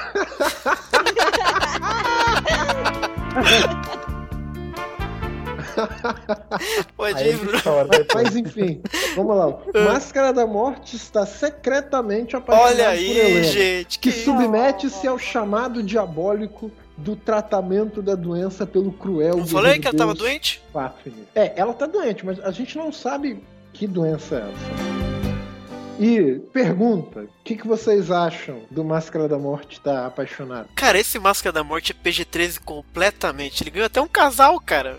O que aconteceu eu- com eu- o velho Máscara da Morte é assassino? Cara, É como a gente mencionou antes, né? No começo que a gente comentou. É, é, o Máscara da Morte deixa bem claro que ele já estava visitando a Helena há um tempo, Sim, né? sim, sim. Ela diz, ah, você tá aqui novamente. Exato. e tal. Ou seja, ele realmente começou a. Tanto é que, literalmente, também, o sentido da, da, da expressão que tem lá, né? Que é o Moigo é, Yo, Yosu- Yosuru, né? Que tem lá na. Yoseru, que tem lá na, no original, é, faz, remete à questão de nutrir um sentimento, né? E tal. E que a expressão como um todo dá que é esse sentido de se apaixonar, né? Sim, De você, enfim, se preocupar e é, tal. então, e combina muito com isso que a gente viu desde o começo, né? Que a gente É. já sentiu na primeira cena, sem ter lido a sinopse, você já sente que tem alguma coisa diferente ali, né? E não é à toa que ele parou na frente de uma florista e ficou falando com ela, né? Assim, É, então eu acho que para uma pessoa como o Death Mask mudar de, de, de, de vida e querer levar uma vida normal, entendeu? Tem que ter alguma coisa a mais aí, né? Sim, então, sim. assim, eu acho que o que compele ele a lutar, de repente, seja ela. Eu só espero que a cuidada não morra no final. Ah, mas vai morrer. Pois Ele é. vai ficar louco. Aí sim. Agora, uma coisa, uma coisa que eu queria é, levantar de curiosidade, que a gente não comentou antes, mas Hum. que a, a dubladora da Helena é a Wakana Yama, Yamazaki. Ela dublou a Galia no Sensei Ômega. Nossa, não lembro disso. É muito curioso isso, porque a Galia, é, a Galia no Sensei Ômega, ela usa uma, uma- um cronotetor, né, uma, uma vestimenta que combina três dos 12, dos, das 12 constelações, né? Ah, é, Entre elas câncer, né? Olha. Eu achei muito. eu achei uma curiosidadezinha, uma trivia, né? Assim, Caraca, Alan, você pega umas referências muito boas, cara. pois é, eu, eu pessoalmente, cara, eu prefiro o Máscara da Morte Psicopata do clássico. Eu não. Eu não sei. Ai, Esse ai, bêbado xará. que se apaixona, que se redime, é Mas muito. é tá. Mas sei lá. é, que tá. Mas é que tá. É, Bruno, a gente tem que ter, olhar do, pelos dois lados, né? Primeiro, a, a questão de que a, a- a- o Máscara da Morte que nos foi apresentado, o Death Mask, que a gente tem na cabeça, ele tem, ele tem várias facetas, né?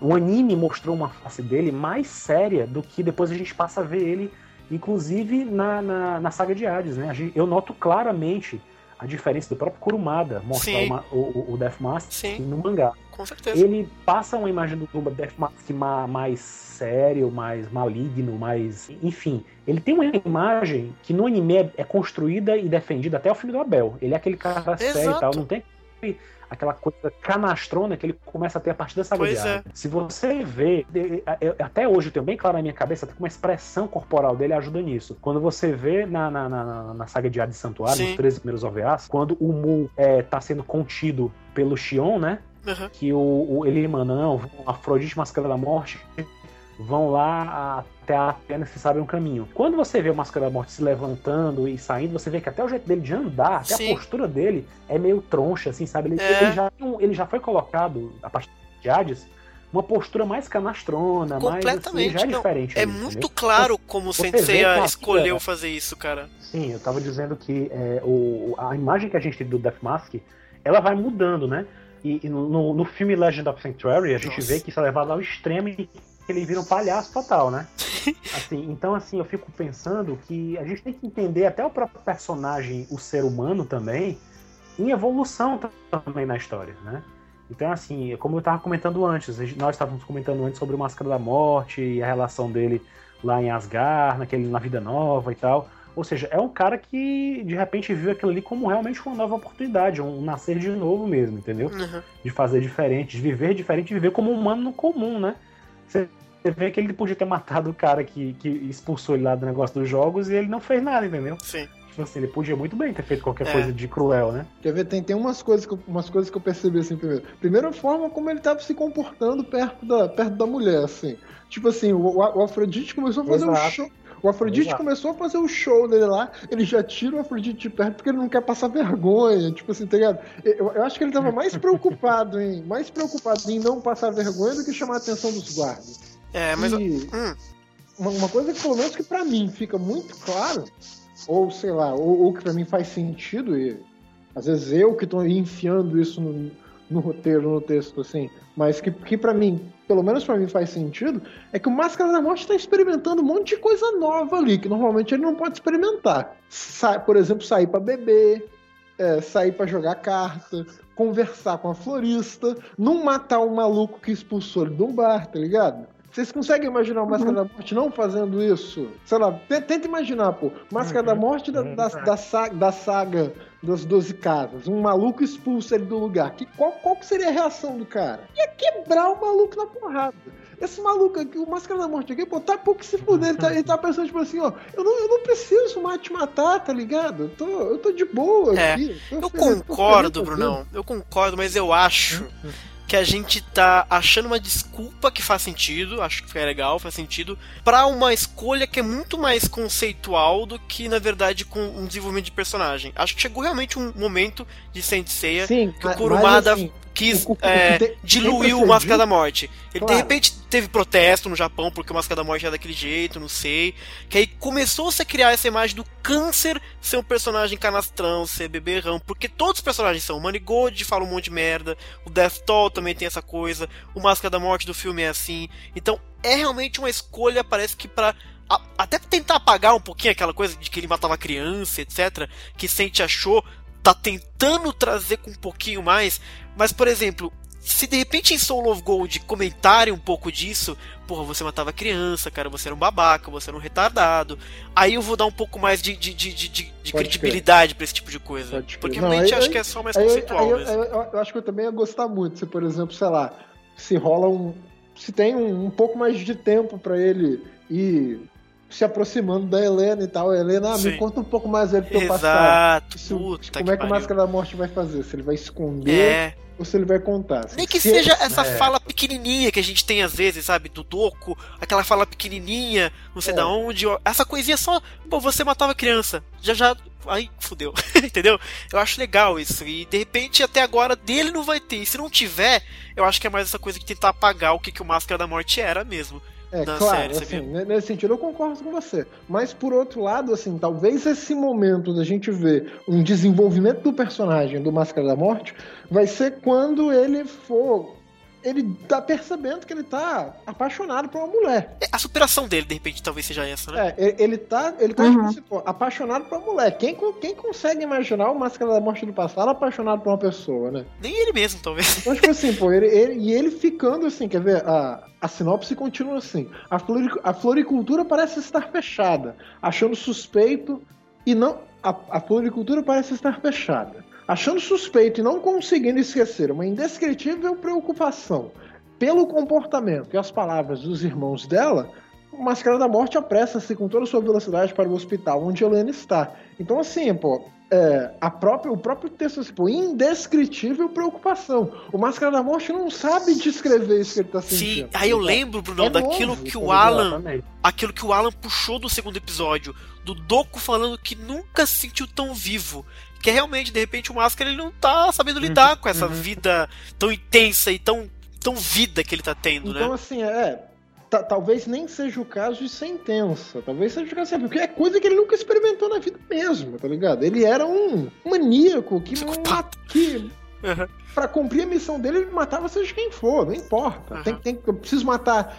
Preciso matar 100 criancinhas pra vencer esse inimigo aqui e cumprir minha missão? Sem problema.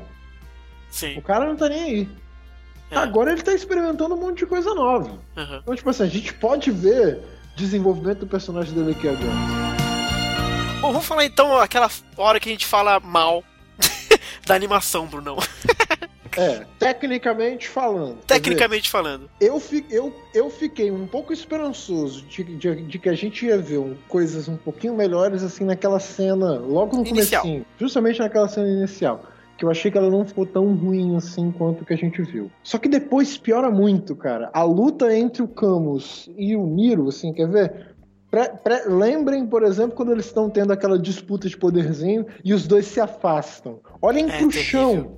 É. O chão tá muito feio, cara. O que, que é aquele chão?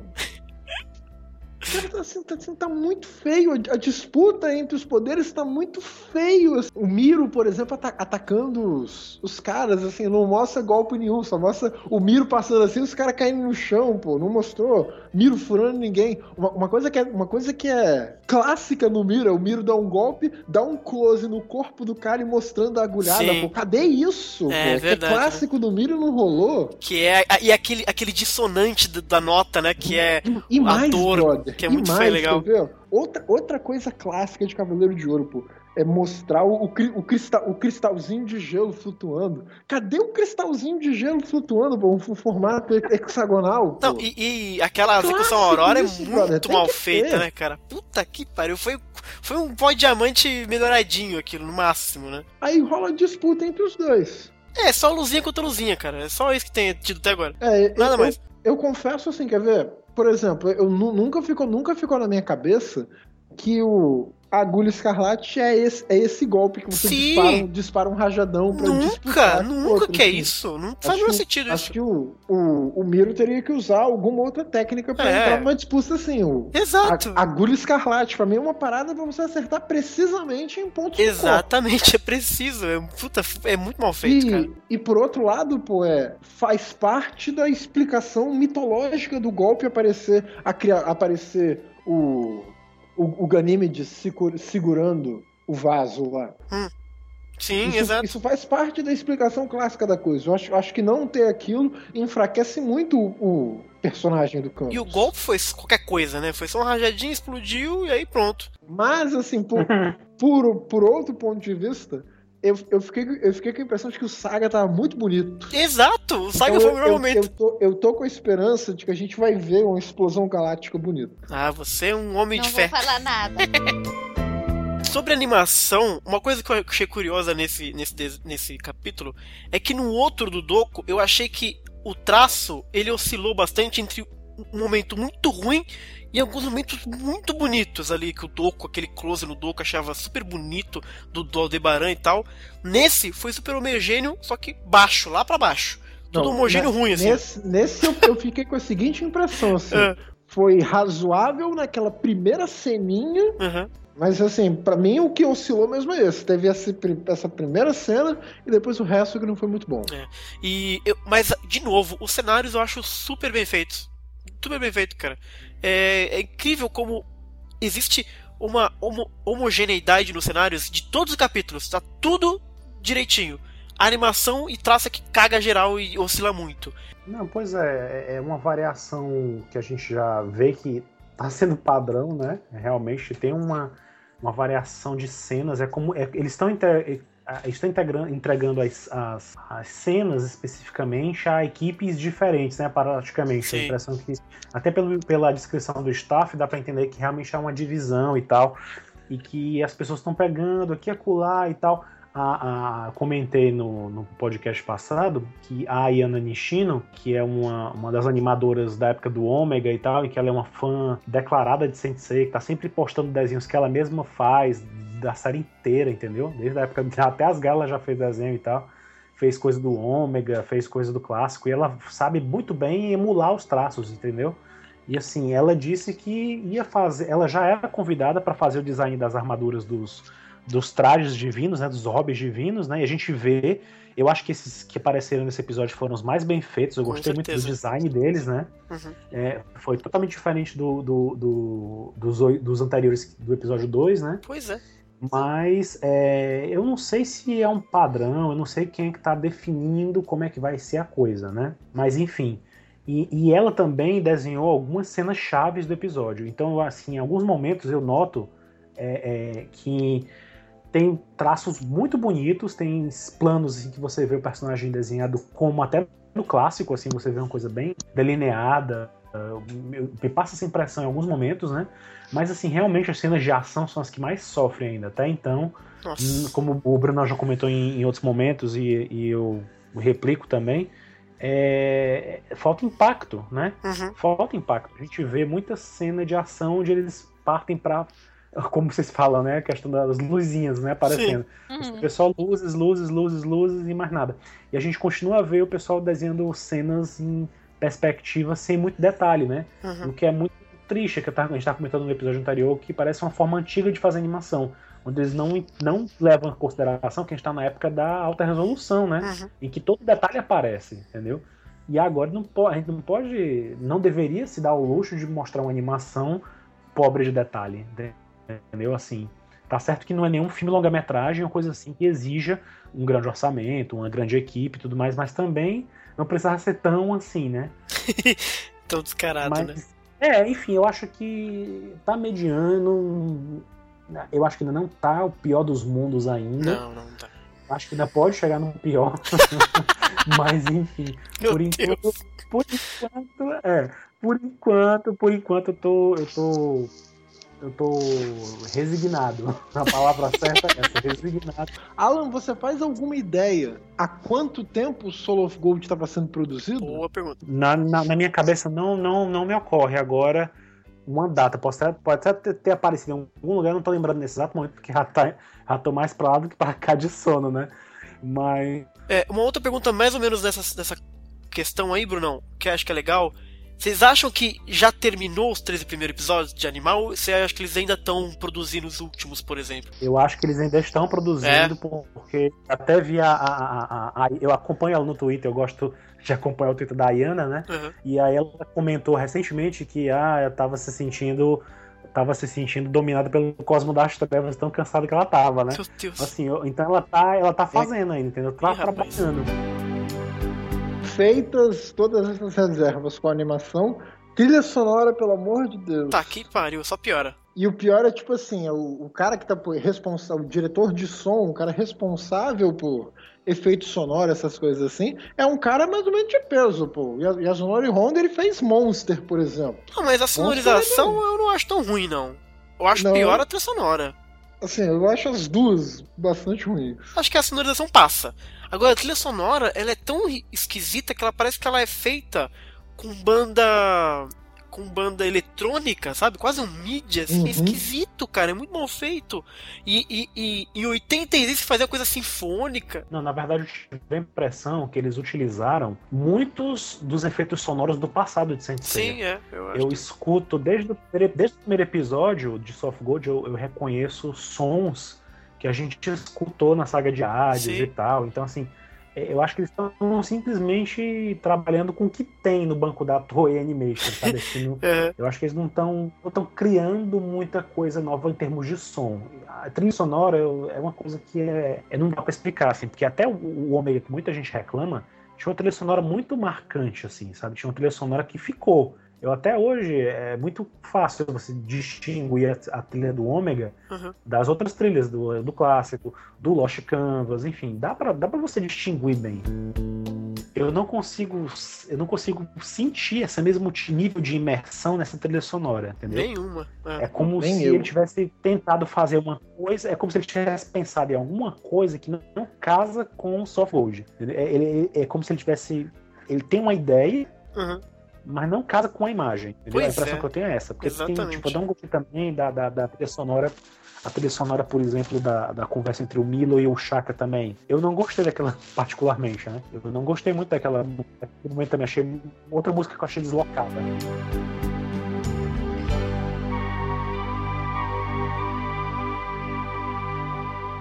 Senhores, eu tenho a impressão de que a gente está terminando o podcast sei lá, eu acho que o episódio ele foi melhor do que parece que a gente tá terminando. Tem, faz sentido isso que eu tô falando?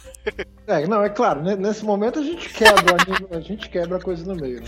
Uhum. Mas foi um, um, episódio bastante legal em termos foi, né? assim. Ah, uma última observação Ih, em termos técnicos, o roteiro tá legalzinho até agora. Sim. Eles... É claro que o Xará vai falar que não é, é legal porque ele, ele, ele acha que fuderam com o Campos. eu não acho. Para mim, o roteiro continua legal. Então, assim, se eu fosse seguir aquela regra que eu falei na semana passada de assistir quatro episódios, depois decidir se continua assistindo ou não. Ah. Até agora eu continuo assistindo. Eu também. Aí no próximo episódio é que eu vou, que eu vou sentenciar mesmo. É porque assim, eu sou suficientemente altruísta de admitir que o resto tá bom e só a parte do Camus cagou. Então eu não seria babaca de dizer só porque cagou o Camus, cagou tudo, entendeu? Os personagens são legais, sabe? Os Cavaleiros de Ouro estão legais, os Guerreiros Deus são super bacanas. Cagou o Camus, cagou, mas o resto tá legal. Então, assim, no, no balanceio ficou mais positivo, muito mais positivo do que negativo, né? Mas eu, eu confesso que assim, na hora me deu aquele baque assim por causa do Camus, eu achei muito, muito bom. Mas no geral eu parecia uma criança assistindo vibrei com Saga, vibrei com todo mundo.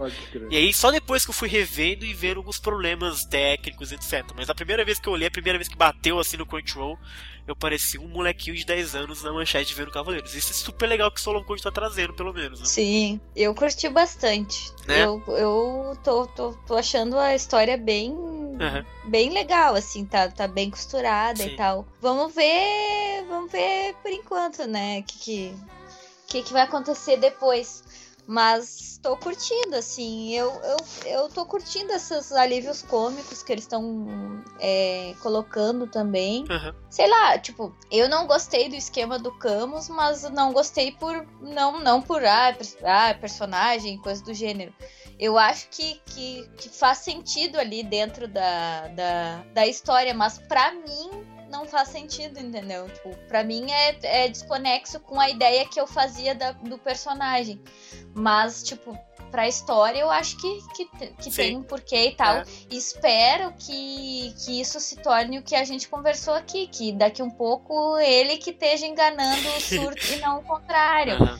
Mas não sei, vamos ver o que, é. que, vai acontecer dali um pouco. Mas curti sim, achei o episódio bem bacana. O segundo tinha sido muito bom e esse é. me surpreendeu no bom sentido também. Pois eu é. achei que continuou o mesmo nível, assim.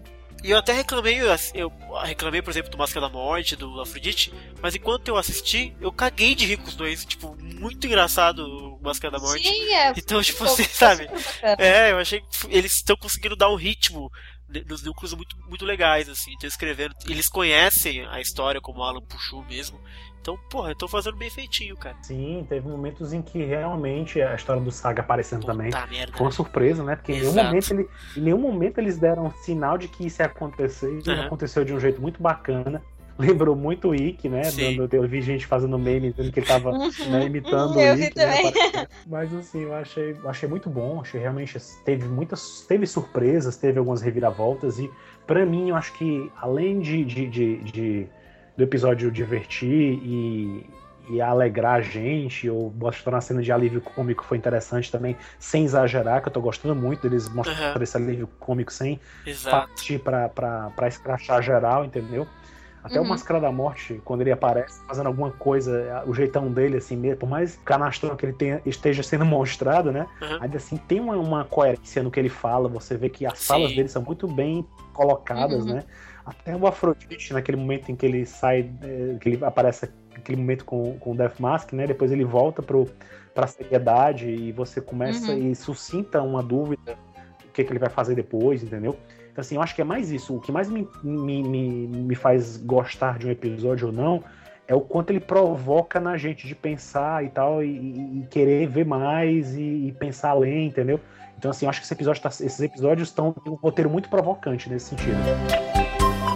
É, vamos, vamos, vamos fazer, as- já que a gente tá terminando aqui, as brincadeiras. As então. brincadeiras, vai. É, a gente- a- eu, acho, que- eu acho que é mais ou menos consenso entre nós aqui, que nós ficamos com a impressão de que o episódio que vem é que a gente vai mais ou menos entender o que, que tá acontecendo de verdade, o que, que tá em jogo. Hum. Não é verdade? Sei, eu, eu tenho mixed Não feelings com o próximo episódio. Eu não sei o que esperar, não, próximo. sabia? Porque esperando esse episódio, eu tava super ansioso, porque era Cavaleiro contra, contra Cavaleiro de Ouro.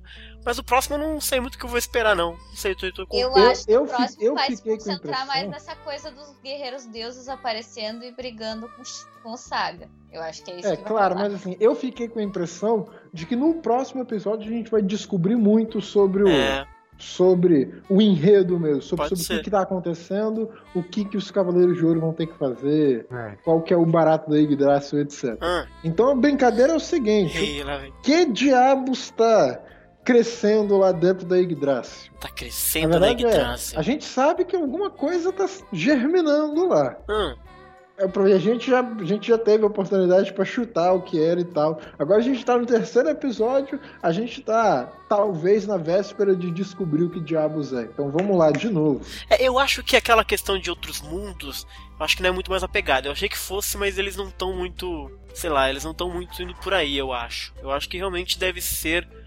É... Sabe o que eu acho que pode ser, Brunão? Hum. um artefato que o Andreas precisa pra fazer alguma coisa. E aí, não é exatamente uma entidade, ou de repente pode ser, eu não sei como é que funcionam as coisas, de repente o artefato é uma entidade também. Mas o fato dele ser. dele né, parir da, da, da, da Yggdrasil, a energia toda vai, vai pra Yggdrasil e a Yggdrasil, puf, solta um fruto, um artefato que o, que o Andreas precisa pra fazer o, o que, que, que, que, o que ele queira, sei lá, o que ele quer na verdade. É, mas de repente eu acho que é mais uma questão do objeto, porque a gente tá vendo muito isso em Soul of Gold. Todos os guerreiros deles têm uma arma, sabe? Tem muito essa coisa do objeto mesmo aparecendo. E tem as armaduras divinas, então em determinado momento, 12 armaduras divinas vai ter que fazer frente a alguma coisa, entendeu?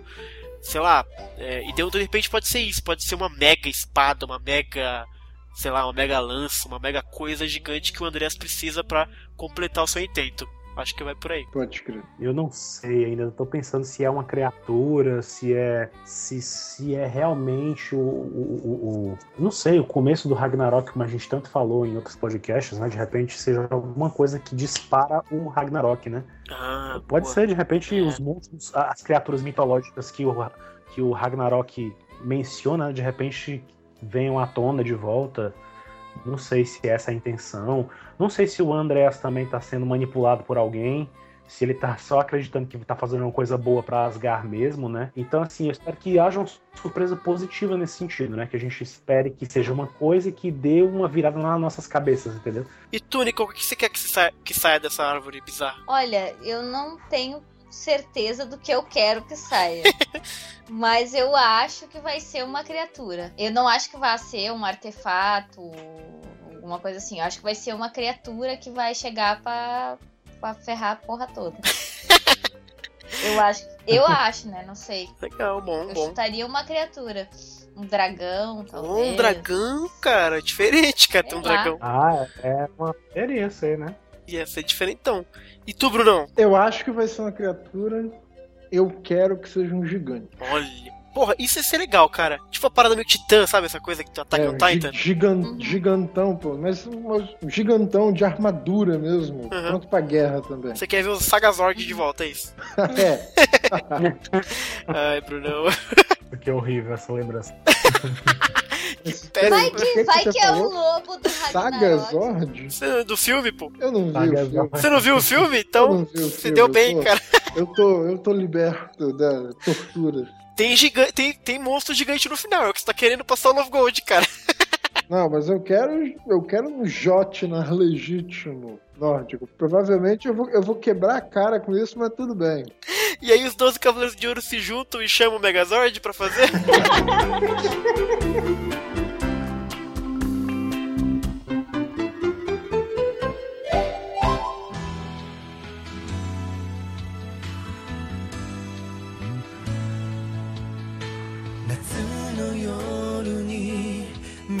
夏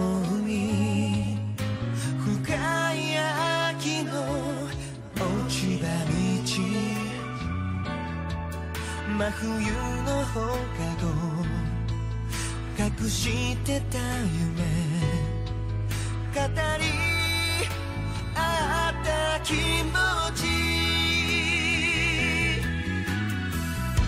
たとえ離れてもずっとつながってる最高の友のせいに Ah, a Ioria e Glyphia ficam juntos no fim, sim ou não? Lífia morre. Sim, mas eles vão morrer. Ah, Lífia morre, o Guaiara não morre Ma- não. Máscara da Morte e Helena ficam juntos no fim, sim Os ou não? dois morrem. Sim, mas eles vão morrer também. Miro e Camus ficam juntos no fim, sim ou não? O Camus vai morrer.